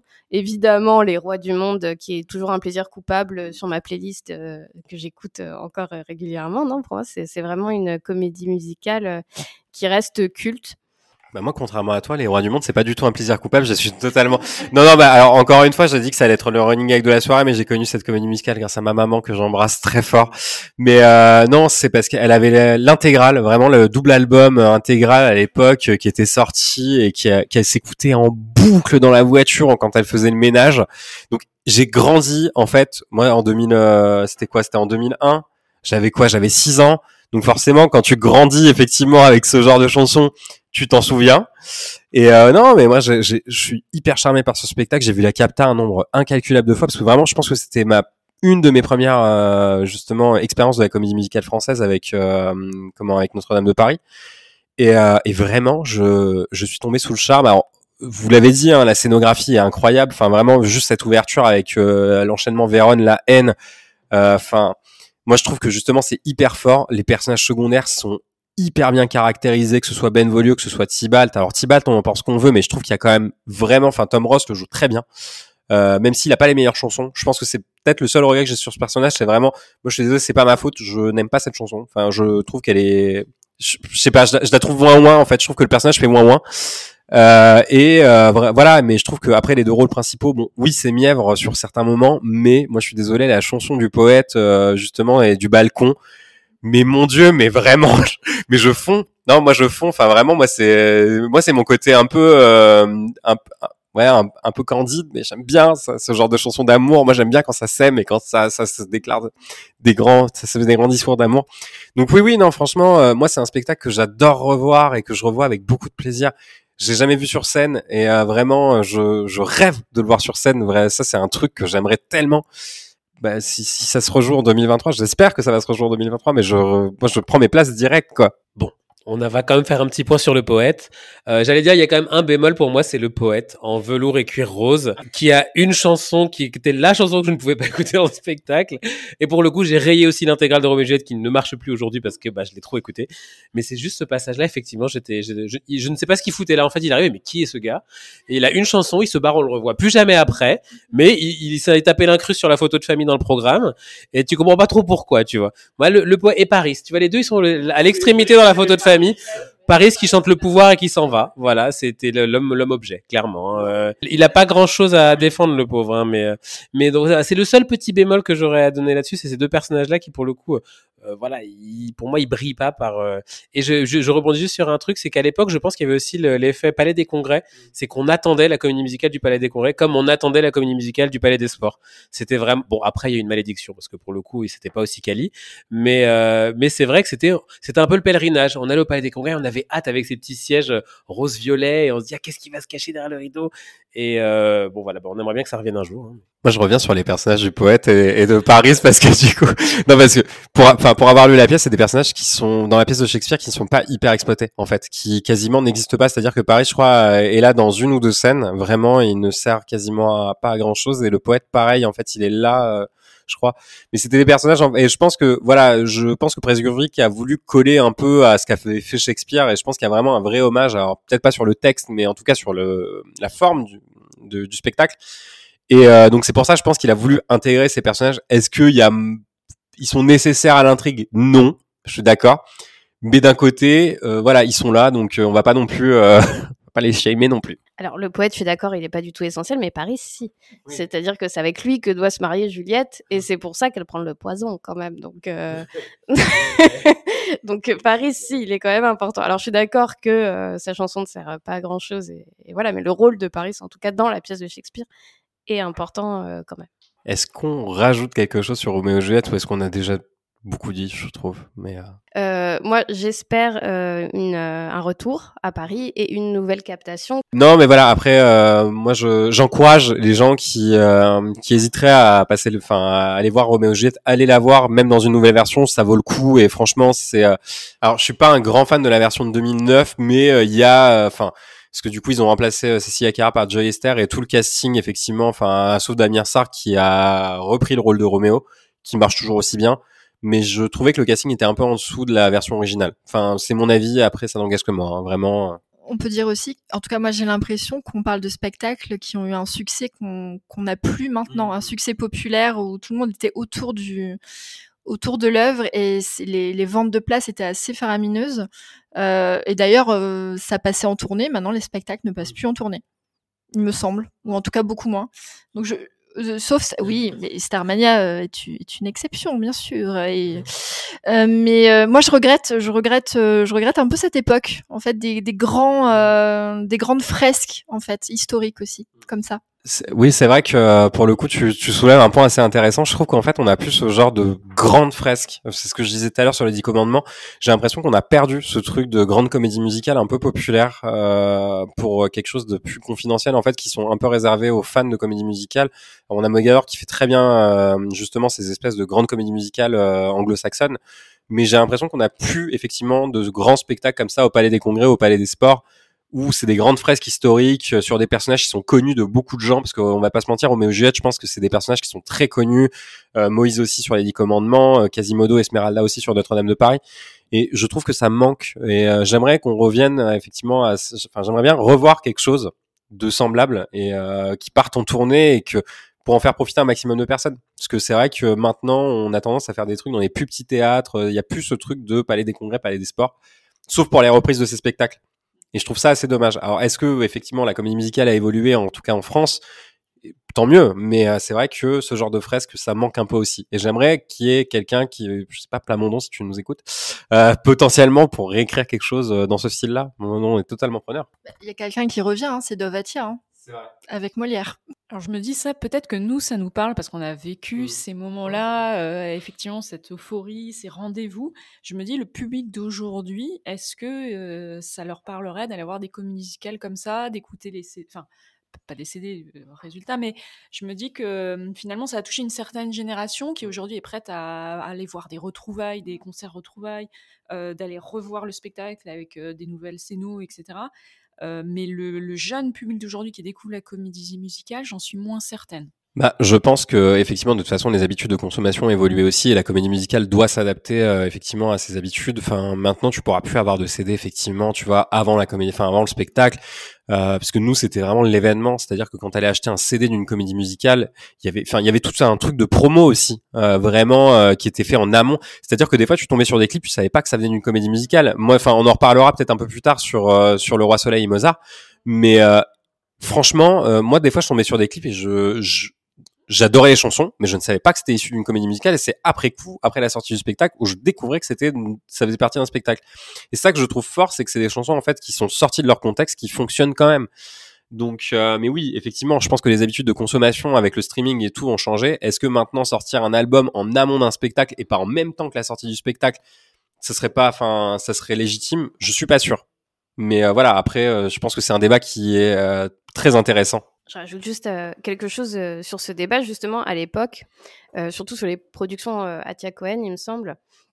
En fait, justement, comme c'était encore la grande époque des, des, des albums qu'on achetait, des clips voilà, qui tournaient en boucle avant le spectacle, il y avait des séminaires d'écriture qui étaient organisés, où du coup, le but des auteurs-compositeurs était de faire des, des tubes à la chaîne. Bon, évidemment, autour de l'histoire. Euh, qu'ils allaient aborder, mais euh, finalement, euh, après, j'avais, il y avait comme une impression où ils, ils construisent le spectacle autour de ces chansons.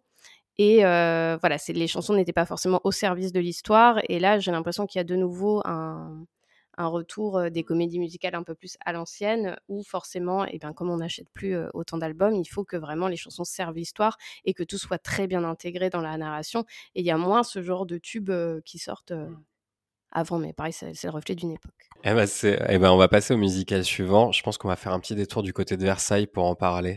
Je fais de toi mon essentiel. Tu me fais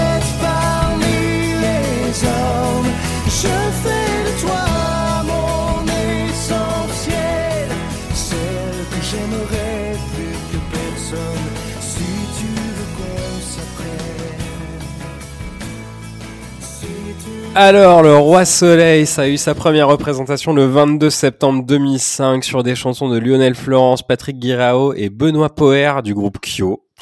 Une musique de François Castello, Dovatia et Cyril Paulus, une mise en scène de Kamel Wally, des décors de Alain Lagarde et des costumes de Dominique Borg et aussi des chorégraphies de Kamel Wally.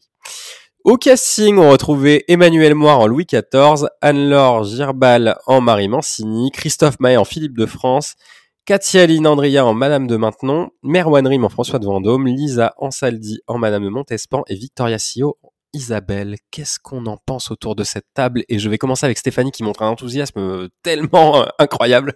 Alors là, je reconnais que j'ai un énorme coup de cœur pour Le Roi Soleil.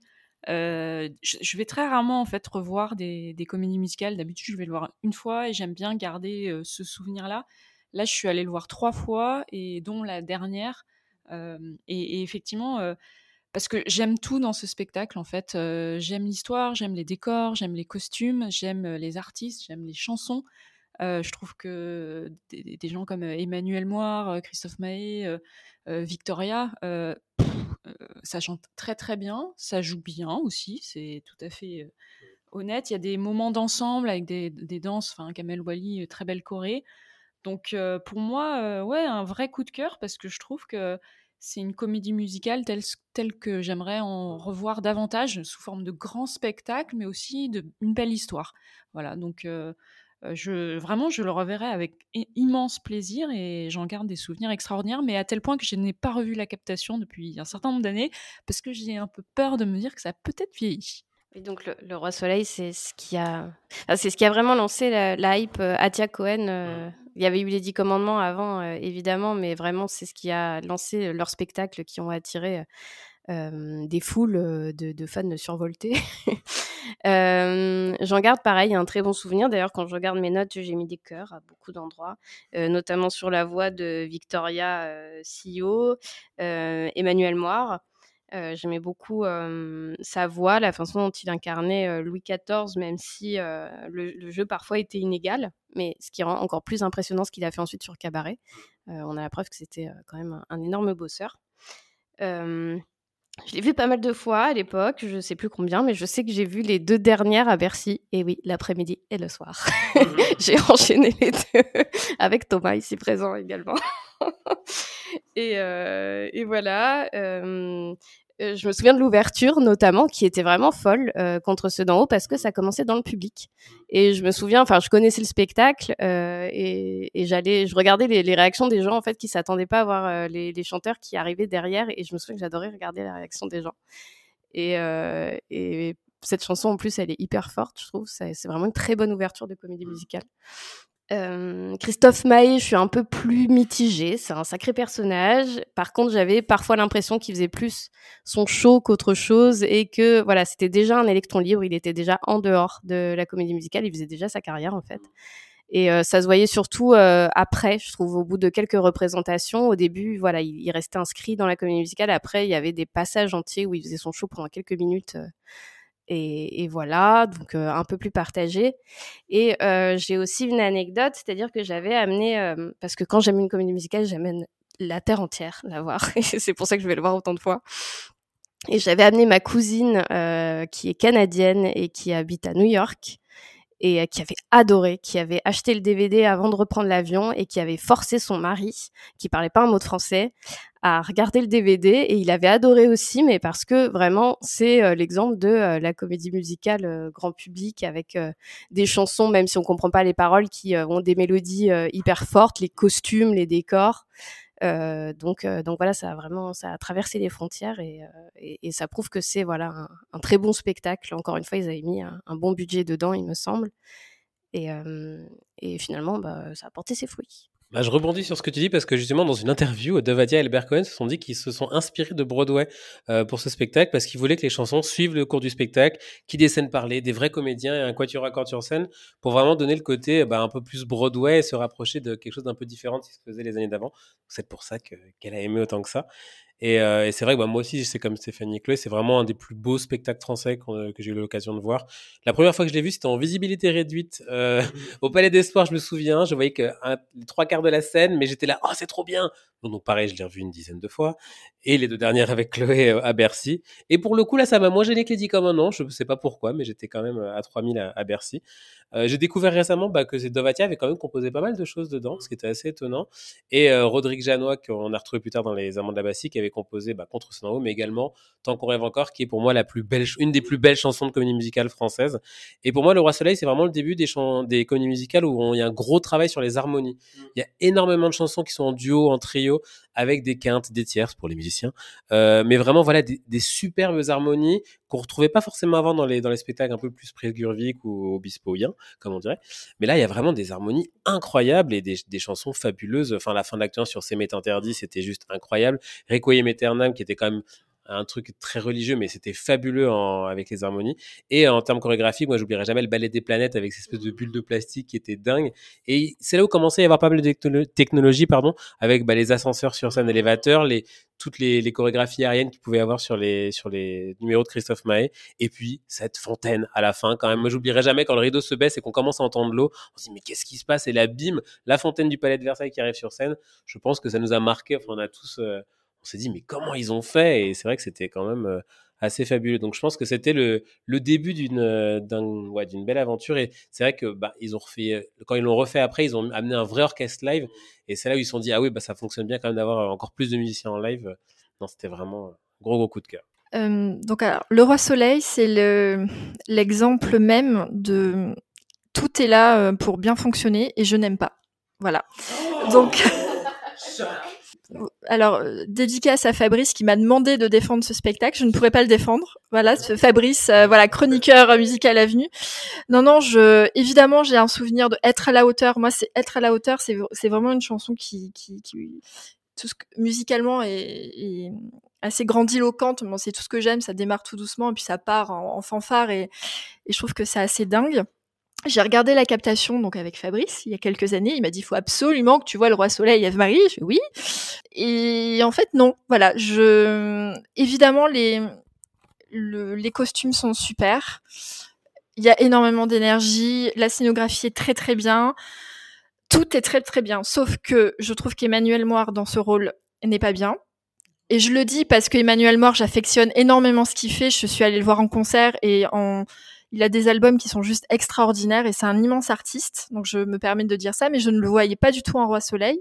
Et euh, je crois savoir que c'est aussi une époque pour lui qui était peut-être un peu compliquée. Et je trouvais que ça, se voyait qu'il n'était pas hyper à l'aise dans son rôle, qu'il cherchait un truc. Et hum, comme moi, je voilà, je, je, je- voilà, je, je- ça n'est pas passé.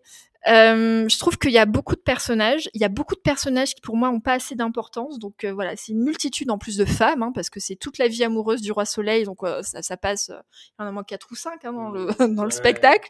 Donc moi, je les confonds toutes. Donc effectivement aussi en termes de de de, de côté linéaire du, scén- du scénario, j'ai un peu du mal. Voilà, et c'est une époque moi qui me fascine. Et bizarrement, je retrouve pas ce truc. Euh, du peuple aussi. J'ai trouvé que c'était pas axé, euh, voilà, euh, révolution, euh, bon, et trop axé pour moi histoire amoureuse de, du, du roi. Euh, je- je, donne mon anecdote euh, et je refais une dédicace à une amie Aurélie qui était amoureuse de Emmanuel Moir euh, comme jamais. C'est la même qui est amoureuse de Damien Sargue. hein. Voilà, je le précise. Euh, et qui et qui qui va voir pour la première fois un spectacle, qui qui met beaucoup d'argent sur euh, on- parce qu'on le rappelle, les places de spectacle sont assez chères, assez onéreuses pour Emmanuel Moir. Et elle me dit, Eve Marie, tu sais, quand il- arrive, en fait, il sort du plaf, il sort du sol. Voilà, il sort du sol comme ça, il arrive, il est, euh, il est magnifique. Et en fait, elle me dit, Eve Marie, il est sorti du sol, sauf que ce n'était pas Emmanuel Moir, c'était sa doublure.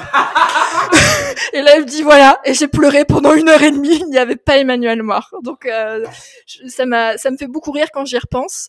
Euh, donc moi, je comprends qu'il y ait beaucoup d'enthousiasme autour de ce spectacle, et en même temps, j'arrive pas à raccrocher les wagons. Je pense que je suis passée à côté d'un truc. Euh, c'est hyper subjectif, voilà. J'ai pas d'argument euh, très concret. Christophe Maé, je suis assez d'accord, euh, pas pas hyper euh, voilà, pas hyper intéressant, mais c'est la grande époque de de Dovatia et Albert Cohen. Euh, L'arrivée publique, moi c'est un truc que j'adore. Je vais en reparler pour euh, le, le dernier spectacle qu'on va aborder. Euh, mais euh, je comprends, je comprends, mais moi je suis passée à côté d'un truc. Moi, je vais rejoindre un peu l'avis général, c'est-à-dire que je vais pas rejoindre l'avis d'Eve-Marie, mais j'ai découvert, en fait, je connaissais le spectacle de nom, vraiment, et il y a les chansons, en fait, où je, j'avais vu les clips, effectivement, être à la hauteur, euh, je fais de toi mon essentiel, qui avait tourné en masse en radio à l'époque, et vraiment, on te l'a bourriné euh, tout le temps, tout le temps, tout le temps, et moi, j'ai un gros coup de cœur aussi sur euh, Tant qu'on rêve encore, et je suis d'accord avec Thomas, c'est une des plus belles chansons de comédie musicale française que je prends encore plaisir à écouter aujourd'hui. Et mais j'ai découvert la captation vraiment il y a quelques jours et j'ai trouvé ça mais grandiose. Je, trouve que c'est un spectacle où il y a une démesure dans les décors, dans les costumes et vraiment euh, moi juste le le début, euh, comme disait Chloé, avec l'arrivée des euh, des acteurs dans dans le public. Et ça s'arrête plus vraiment. Et l'arrivée d'Emmanuel Moore avec cette espèce de long cap et tout, où t'as les danseurs qui passent au-dessus, enfin vraiment derrière, avec euh, la, la plateforme qui se surélève justement pour montrer qu'il est au-dessus de, euh, du reste euh, du monde. Mais je trouve ça mais d'une euh, d'un brillant dans la mise en scène vraiment. Et puis tous les personnages secondaires justement parce qu'il y a des personnages qui chantent et d'autres qui sont juste acteurs. Enfin quand on parle du cardinal Richelieu et euh, et de la mère justement euh, Anne d'Autriche. Enfin je trouve que tout le monde a sa place. Alors je comprends aussi ton point de vue Eve-Marie euh, sur le fait qu'il y a peut-être trop d'histoires d'amour moi, c'est ce que je disais tout à l'heure. Moi, j'adore ça, donc ça m'a pas dérangé. Et euh, je trouve que euh, tous les personnages rayonnent. Alors, Christophe Maé, on pense qu'on veut. Euh, moi, je suis moyen fan de son interprétation. Je trouve qu'il a pas les meilleures chansons. Mais euh, moi, j'aime beaucoup euh, alors euh, Germal dans Marie Mancini aussi. Je trouve que le- les duos avec Emmanuel Moir fonctionnent à mort. Je trouve qu'il y a une alchimie vraiment, mais que tu sens dans la captation. Et vraiment, comme disait Thomas, La Fontaine, moi à la fin, mais tu, moi j'aurais vu ça sur scène, j'aurais été, euh, j'aurais eu des frissons. Donc non, non, moi je trouve que c'est un des très grands spectacles de comédie musicale française. Et euh, vraiment, je, je rêverais de le voir sur scène parce que évidemment, je n'ai vu aucun spectacle de ce soir sur scène. Merci d'avoir grandi en Nouvelle-Calédonie, c'est un peu, c'est un peu compliqué. Mais non, non, vraiment, euh, Le Roi Soleil, ça a été une très belle découverte justement pour ce podcast. Et je recommande à tous ceux qui aiment la comédie musicale française de regarder la captation qui est dispo sur YouTube. On a la chance d'avoir beaucoup de captations de comédie musicale française sur YouTube. Allez-y si vous aimez la comédie musicale française, vous allez vous régaler. Et Le Roi Soleil, c'est vraiment un des spectacles que je conseillerais à n'importe qui, même à ceux qui n'aiment pas la comédie musicale française. Après, pour, euh, pour euh, ternir un peu euh, ce, que j'ai dit au début, je comprends ce que tu dis, Eve-Marie. Il y a l'aspect, enfin, Louis XIV, voilà, c'était pas non plus un personnage hyper sympathique, et c'est vrai que là, dans Le Roi Soleil, on se concentre sur ses histoires d'amour et on montre pas forcément ce qu'il a fait subir. Euh, voilà au, peuple de France et donc du coup je, conçois que ça peut paraître un peu gênant mais euh, comédie musicalement parlant ça, ça passe euh, ma sœur, qui a adoré Mozart l'opéra rock et 1789 Les Amants de la Bastille, n'a pas aimé du tout Le Roi Soleil. Je ne sais pas pourquoi, elle ne s'explique pas non plus, elle n'a pas accroché, donc voilà, je peux complètement comprendre aussi euh, qu'on n'adhère pas euh, à 100%. Moi, j'ai pas parlé du, passage euh, qui, m'insupporte dans cette comédie musicale, qui est l'affaire des poisons, là, avec la chanson de la sorcière. Enfin non, c'est pas la sorcière qui chante d'ailleurs, c'est la Montespan, mais elle est horrible cette chanson. Je ne la supporte pas. Et voilà. Mais sinon, super comédie musicale quand même. Oui, puis Thomas l'a souligné tout à l'heure, euh, je trouve que le fait qu'ils aient rajouté un orchestre euh, à un moment donné, euh, ça, ça rajoute une ampleur, je trouve, qui est assez intéressante, surtout qu'il y a beaucoup de moments instrumentaux dans ce spectacle, plus que, que d'ordinaire. Et c'est vrai qu'on l'a souligné dans Alibaba. Alibaba, c'était carrément un orchestre symphonique, alors que toutes les autres dont on a parlé, clairement, c'est un manque. On parle pas assez des, des musiciens, je pense, mais c'est- vraiment une vraie différence par rapport à des spectacles à Broadway, West End. Donc, dès qu'on a des musiciens, même si on a deux ou trois, c'est une vraie différence. Et je souhaite que tous les producteurs qui nous écouteront peut-être euh, penseront bien à ça parce que c'est un vrai plus, vraiment. Bah oui, c'était c'était même d'ailleurs un, un argument marketing de la saison 2 euh, du Roi Soleil. Quand c'était revenu au Palais des Sports, il y avait en gros sur l'affiche avec un orchestre live euh, qui donnait un côté encore plus rock au spectacle, surtout sur le numéro d'ouverture. C'était vraiment, c'était vraiment top. Euh, pour les petites anecdotes sur le Roi Soleil, il faut savoir que c'est Dominique Borg qui avait les, les costumes, qui les avait aussi fait pour Roméo et Juliette, comme quoi il y a une petite passation entre le Palais des Congrès et le Palais des Sports. Euh, et dans l'épisode 2 des chansons oubliées qu'on aime bien et qui ne sont plus dans le spectacle, euh, la chanson Personne n'est personne avec Victoria Sio qui était magnifique, qui servait de demi-rappel mais qui a été complètement coupé, alors que bah, on, ne saura jamais pourquoi j'imagine. Mais pareil, il y a toujours ces chansons qu'on retrouve sur les intégrales et bizarrement qui sont souvent parmi mes préférées hein, et qui ne sont plus après dans le spectacle. Donc ça c'est bien dommage. Et donc mais faire quand même un gros, un gros, euh, enfin bravo à Victoria qui a quand même euh, une voix incroyable et qui encore aujourd'hui fait plein de choses, notamment qui est la voix chantée de, Céline Dion dans le film Aline euh, et qui dans ce spectacle était absolument mais fabuleuse. Donc euh, et je souligne aussi quand même l'arrivée d'Emmanuel Moir dans l'acte 2, on n'en parle pas souvent, mais pour en arriver, pour arriver à moi, qui était quand même une chanson mais tubesque, et qui faisait, qui était dans le début de l'acte 2, et qui était absolument, absolument dingue. Donc oui, regardez le Roi Soleil si vous ne connaissez pas, c'est vraiment, c'est vraiment génial. Moi, je pense que je vais terminer euh, un peu le, le retour sur ce spectacle en disant que Victoria Sio, en fait, j'ai découverte bien après le roi, enfin après le roi Soleil, parce que du coup, en fait, moi, je la connaissais via le générique de Heroes à l'époque, qui s'appelait le héros d'un autre, euh, parce que à l'époque, on aimait bien faire des génériques français. Enfin, je pense au générique de Prison Break aussi, qui était chanté par Faf Larage. Et du coup, Heroes, si vous ne connaissez pas cette série, c'est une série des années 2000 euh, où il y avait Victoria Sio qui chantait le héros d'un autre, du coup, et euh, qui passait sur TF1, et c'était fabuleux. Est-ce qu'on a d'autres choses à redire sur le roi Soleil ou...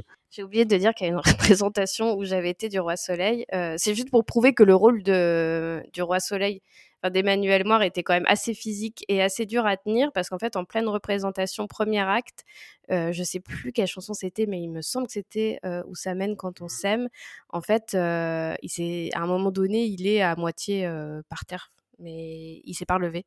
Et en fait, il avait, il s'était évanoui sur scène. Et euh, deuxième acte, il avait été remplacé, du coup, euh, doublé euh, par euh, Emmanuel Dalle. Oui, c'est ça, tout à fait. Et du coup, euh, enfin, je pense qu'il en pouvait plus, le pauvre, parce que c'était quand même un rôle assez prenant. Il est, enfin, il intervient un peu tout le temps dans, dans le spectacle. Et je voulais dire aussi big up aux danseurs de ce spectacle. Big up à Mathieu. Est-ce qu'on a d'autres choses à dire sur le Roi Soleil? Eh ben, on peut passer au dernier musical de la sélection. Alors, pas besoin de s'y connaître en musique classique. Pour le prochain musical, vous n'en aurez pas forcément besoin. hein.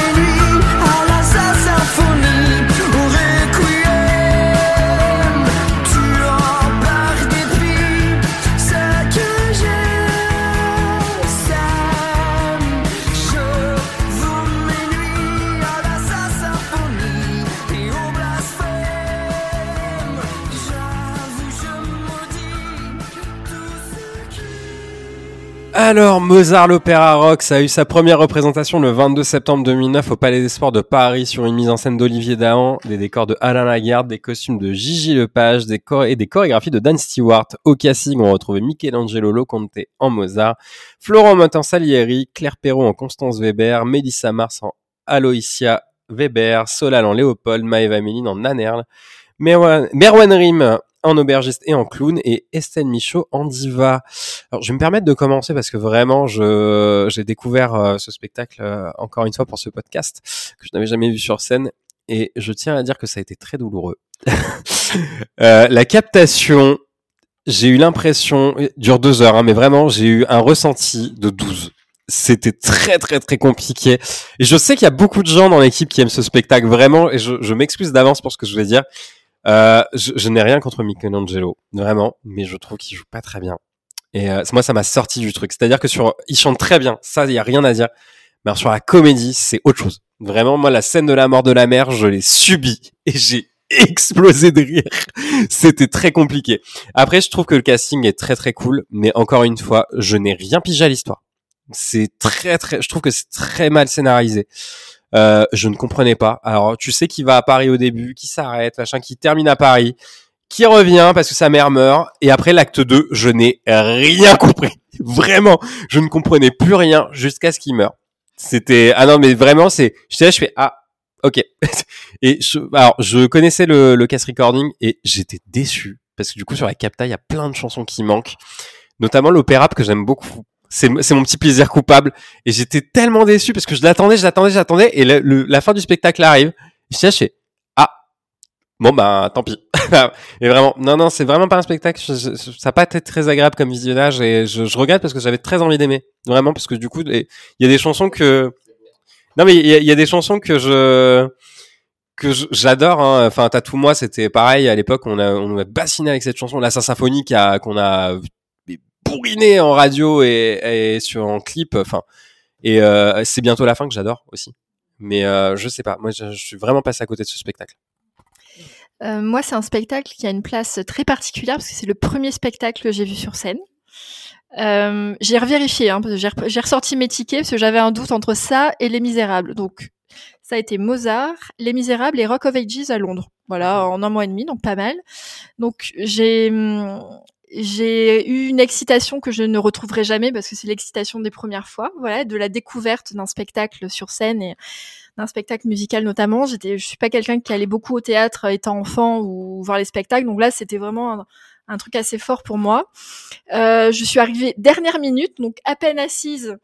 Euh, je crois que ça ouvre avec euh, euh, Beethoven qui ouvre, euh, ouais, qui, qui ouvre ça. Euh, j'ai pas très bien compris parce que c'est bien 10-15 minutes où ça parle, voilà, où il y a le, le pape, où il y a plein de choses qui se passent. Je comprenais pas trop euh, l'ancrage de l'histoire.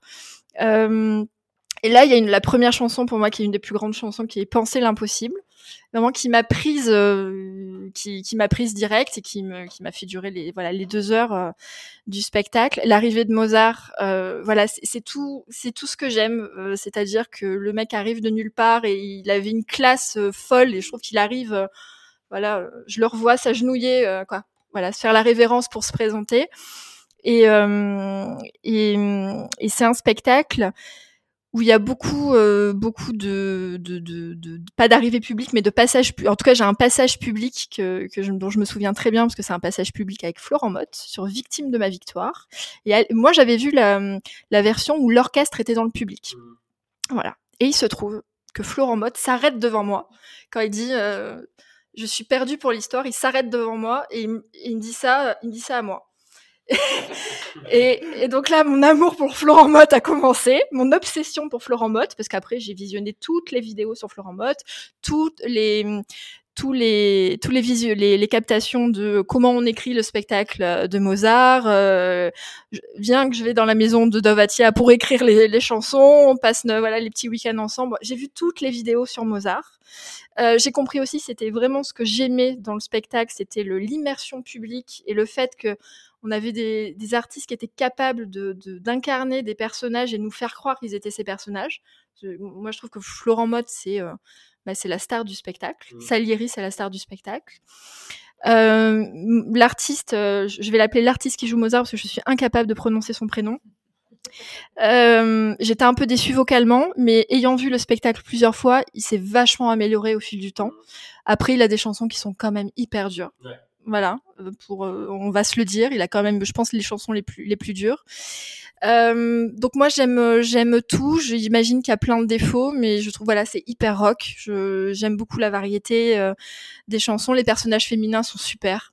Voilà, elles sont un peu, euh, c'est des femmes. Voilà, j'aime beaucoup la femme dans toute sa splendeur, euh, un peu, euh, un peu malicieuse, un peu espiègle, voilà. Finalement, c'est c'est pas trop l'histoire de Mozart que je retiens. C'est c'est Mozart à travers les yeux de Salieri, beaucoup. Donc voilà, j'aime beaucoup voilà, c'est bientôt la fin, c'est super pour clôturer ça. La chanson avant celle-ci où euh, Mozart euh, meurt, je ne sais plus comment, vivre en crevé, euh, l'envolée de la fin avec euh, Mozart et Salieri, elle est dingue.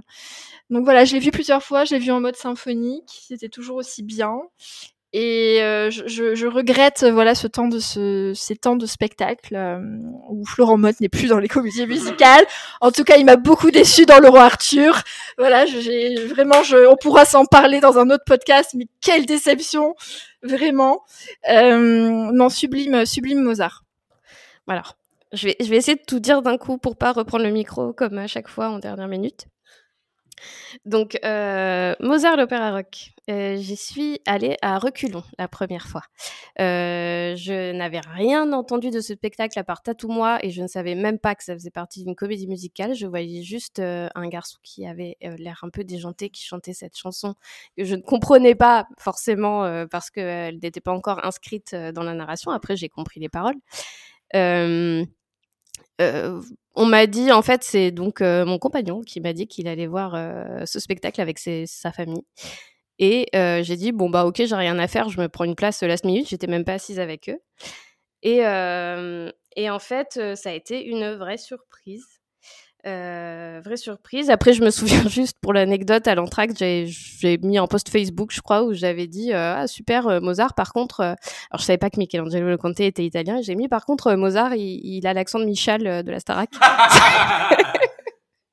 Et au début, ça m'avait un peu perturbée. Mais du coup, du coup, ouais, vraiment très, très, très, très bonne surprise. Je me souviens donc de cette première fois où je l'ai vu, où il y avait des moments qui ont été très rapidement enlevés après, notamment celui où les muses parlent à Mozart sur un écran, qui était très étrange. Ils ont bien fait l'enlever.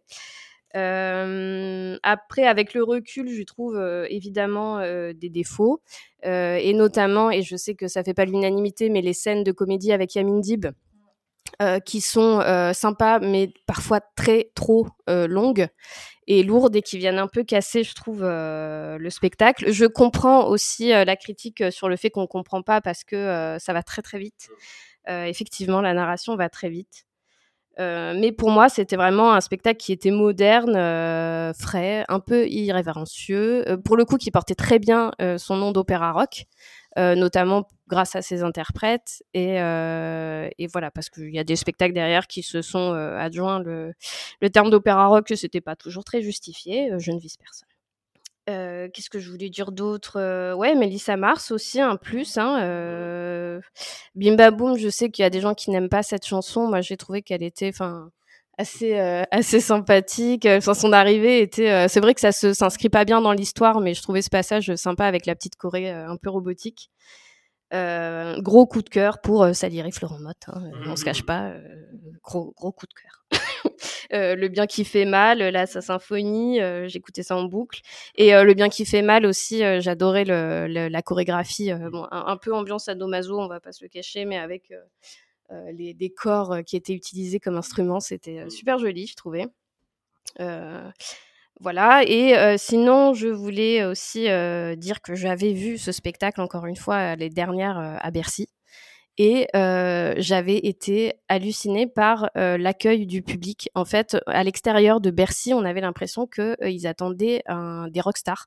C'est-à-dire, ça hurlait, ça attendait sur les côtés euh, du parking, là, de la sortie des voitures, comme si c'était euh, Céline Dion. Ou, euh, enfin, vraiment, c'était euh, c'était très étrange. Et ça, euh, pour le coup, l'engouement du public, je l'ai pas forcément retrouvé après sur d'autres spectacles. J'ai l'impression qu'il y a que celui-là qui a rendu les gens un peu un peu fous, hein, on peut se le dire. Moi, je rejoins Chloé sur pas mal de choses, puisque j'étais là, euh, même si on n'était pas assis à côté, c'est la première fois elle a vu Mozart, et effectivement, je l'ai pas vu autant qu'elle, mais je l'ai vu entre 5 et 10 fois, je pense.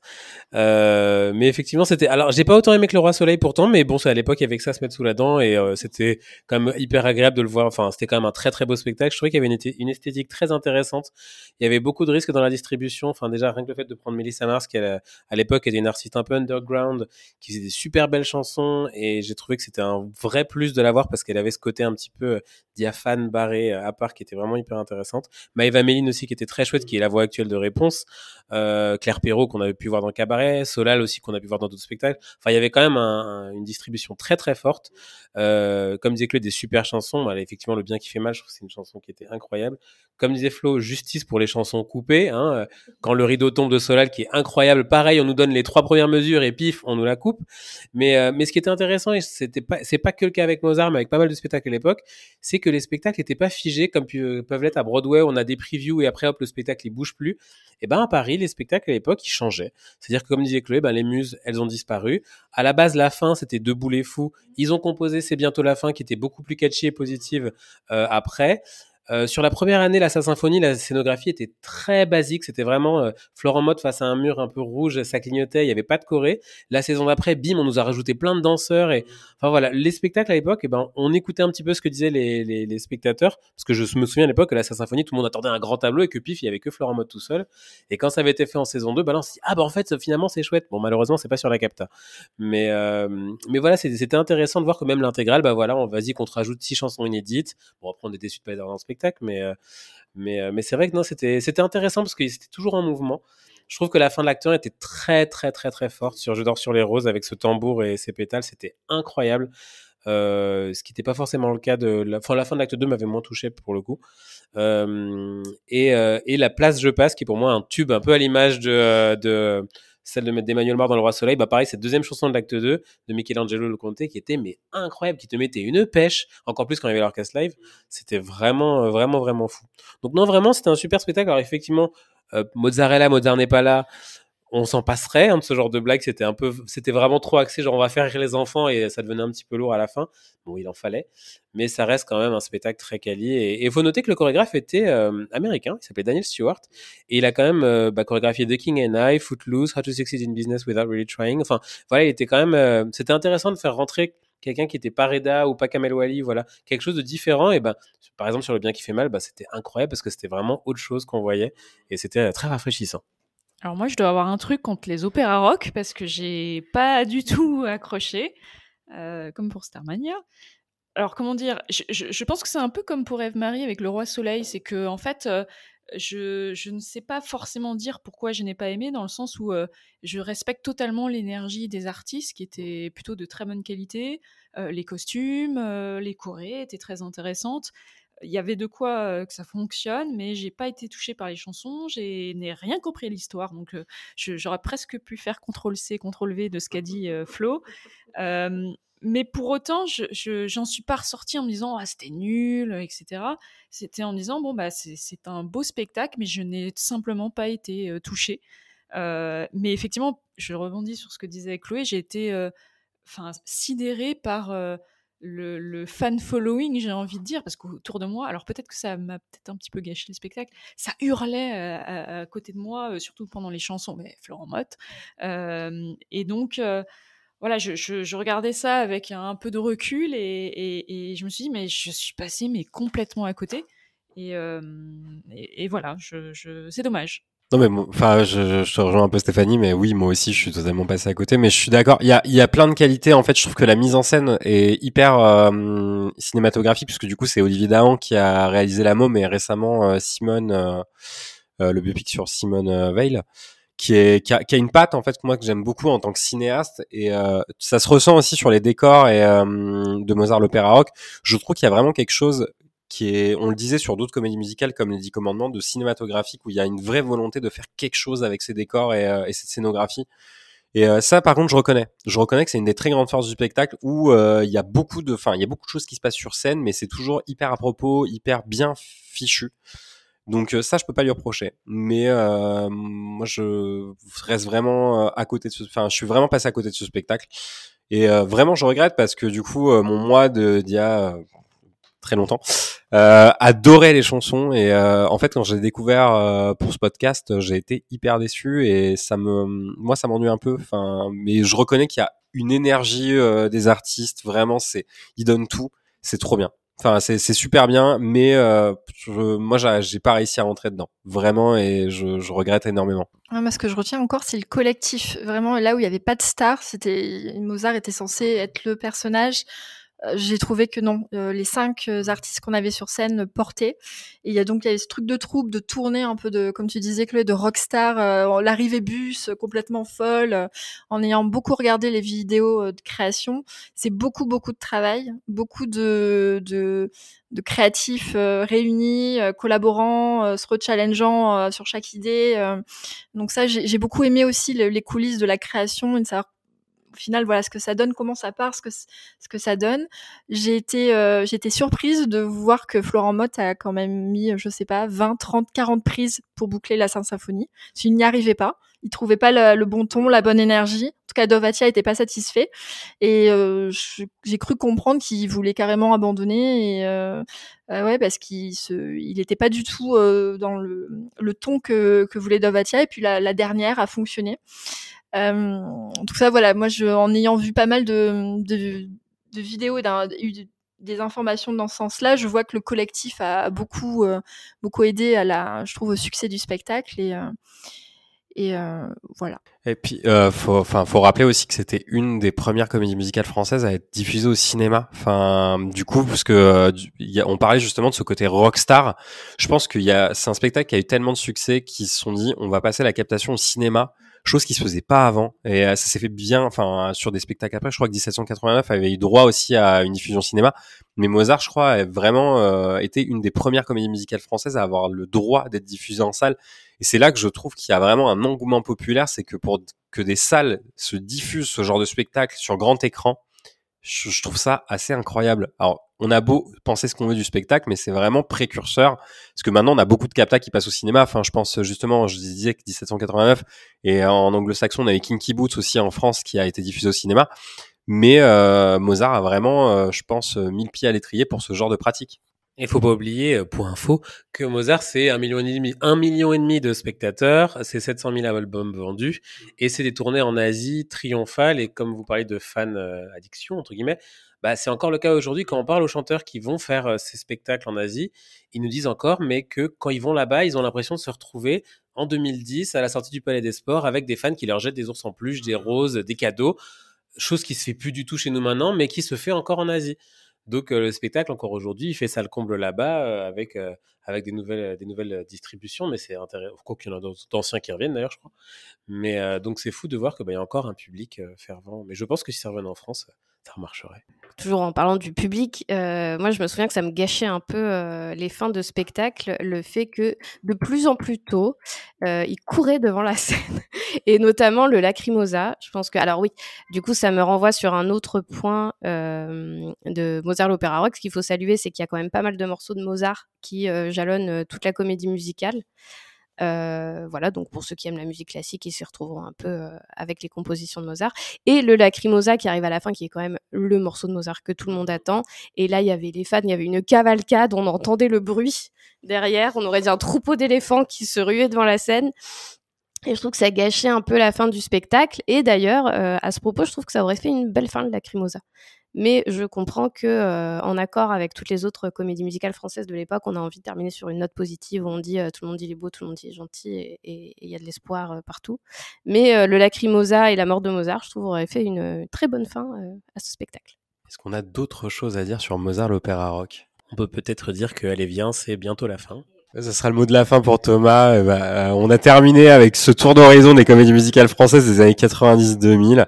C'est déjà la fin de cet épisode. J'étais ravi d'en parler avec vous. En tout cas, merci de m'avoir accompagné. euh. Musical Avenue, le podcast est disponible sur toutes les plateformes d'écoute. On est sur Apple Podcasts, Deezer, Spotify, Ocha, Podcast Addict. Vous pouvez également écouter les épisodes ou lire les articles des chroniqueurs de Musical Avenue sur notre site musicalavenue.fr. Et si vous avez aimé cet épisode, n'hésitez pas à vous abonner, c'est toujours sympa, on aime bien, et puis pour être averti de la sortie des derniers épisodes surtout, et ou à nous laisser 5 étoiles sur Apple Podcast, ça nous fait toujours plaisir, en tout cas, nous on prend toujours autant de plaisir à enregistrer ces épisodes tous ensemble. Quant à nous, on se retrouve le mois prochain pour parler de la carrière d'un réalisateur que beaucoup de gens connaissent, Rob Marshall, à l'occasion de la sortie du live action La Petite Sirène. Merci à tous les quatre, en tout cas, de m'avoir accompagné, et puis à la prochaine. Ciao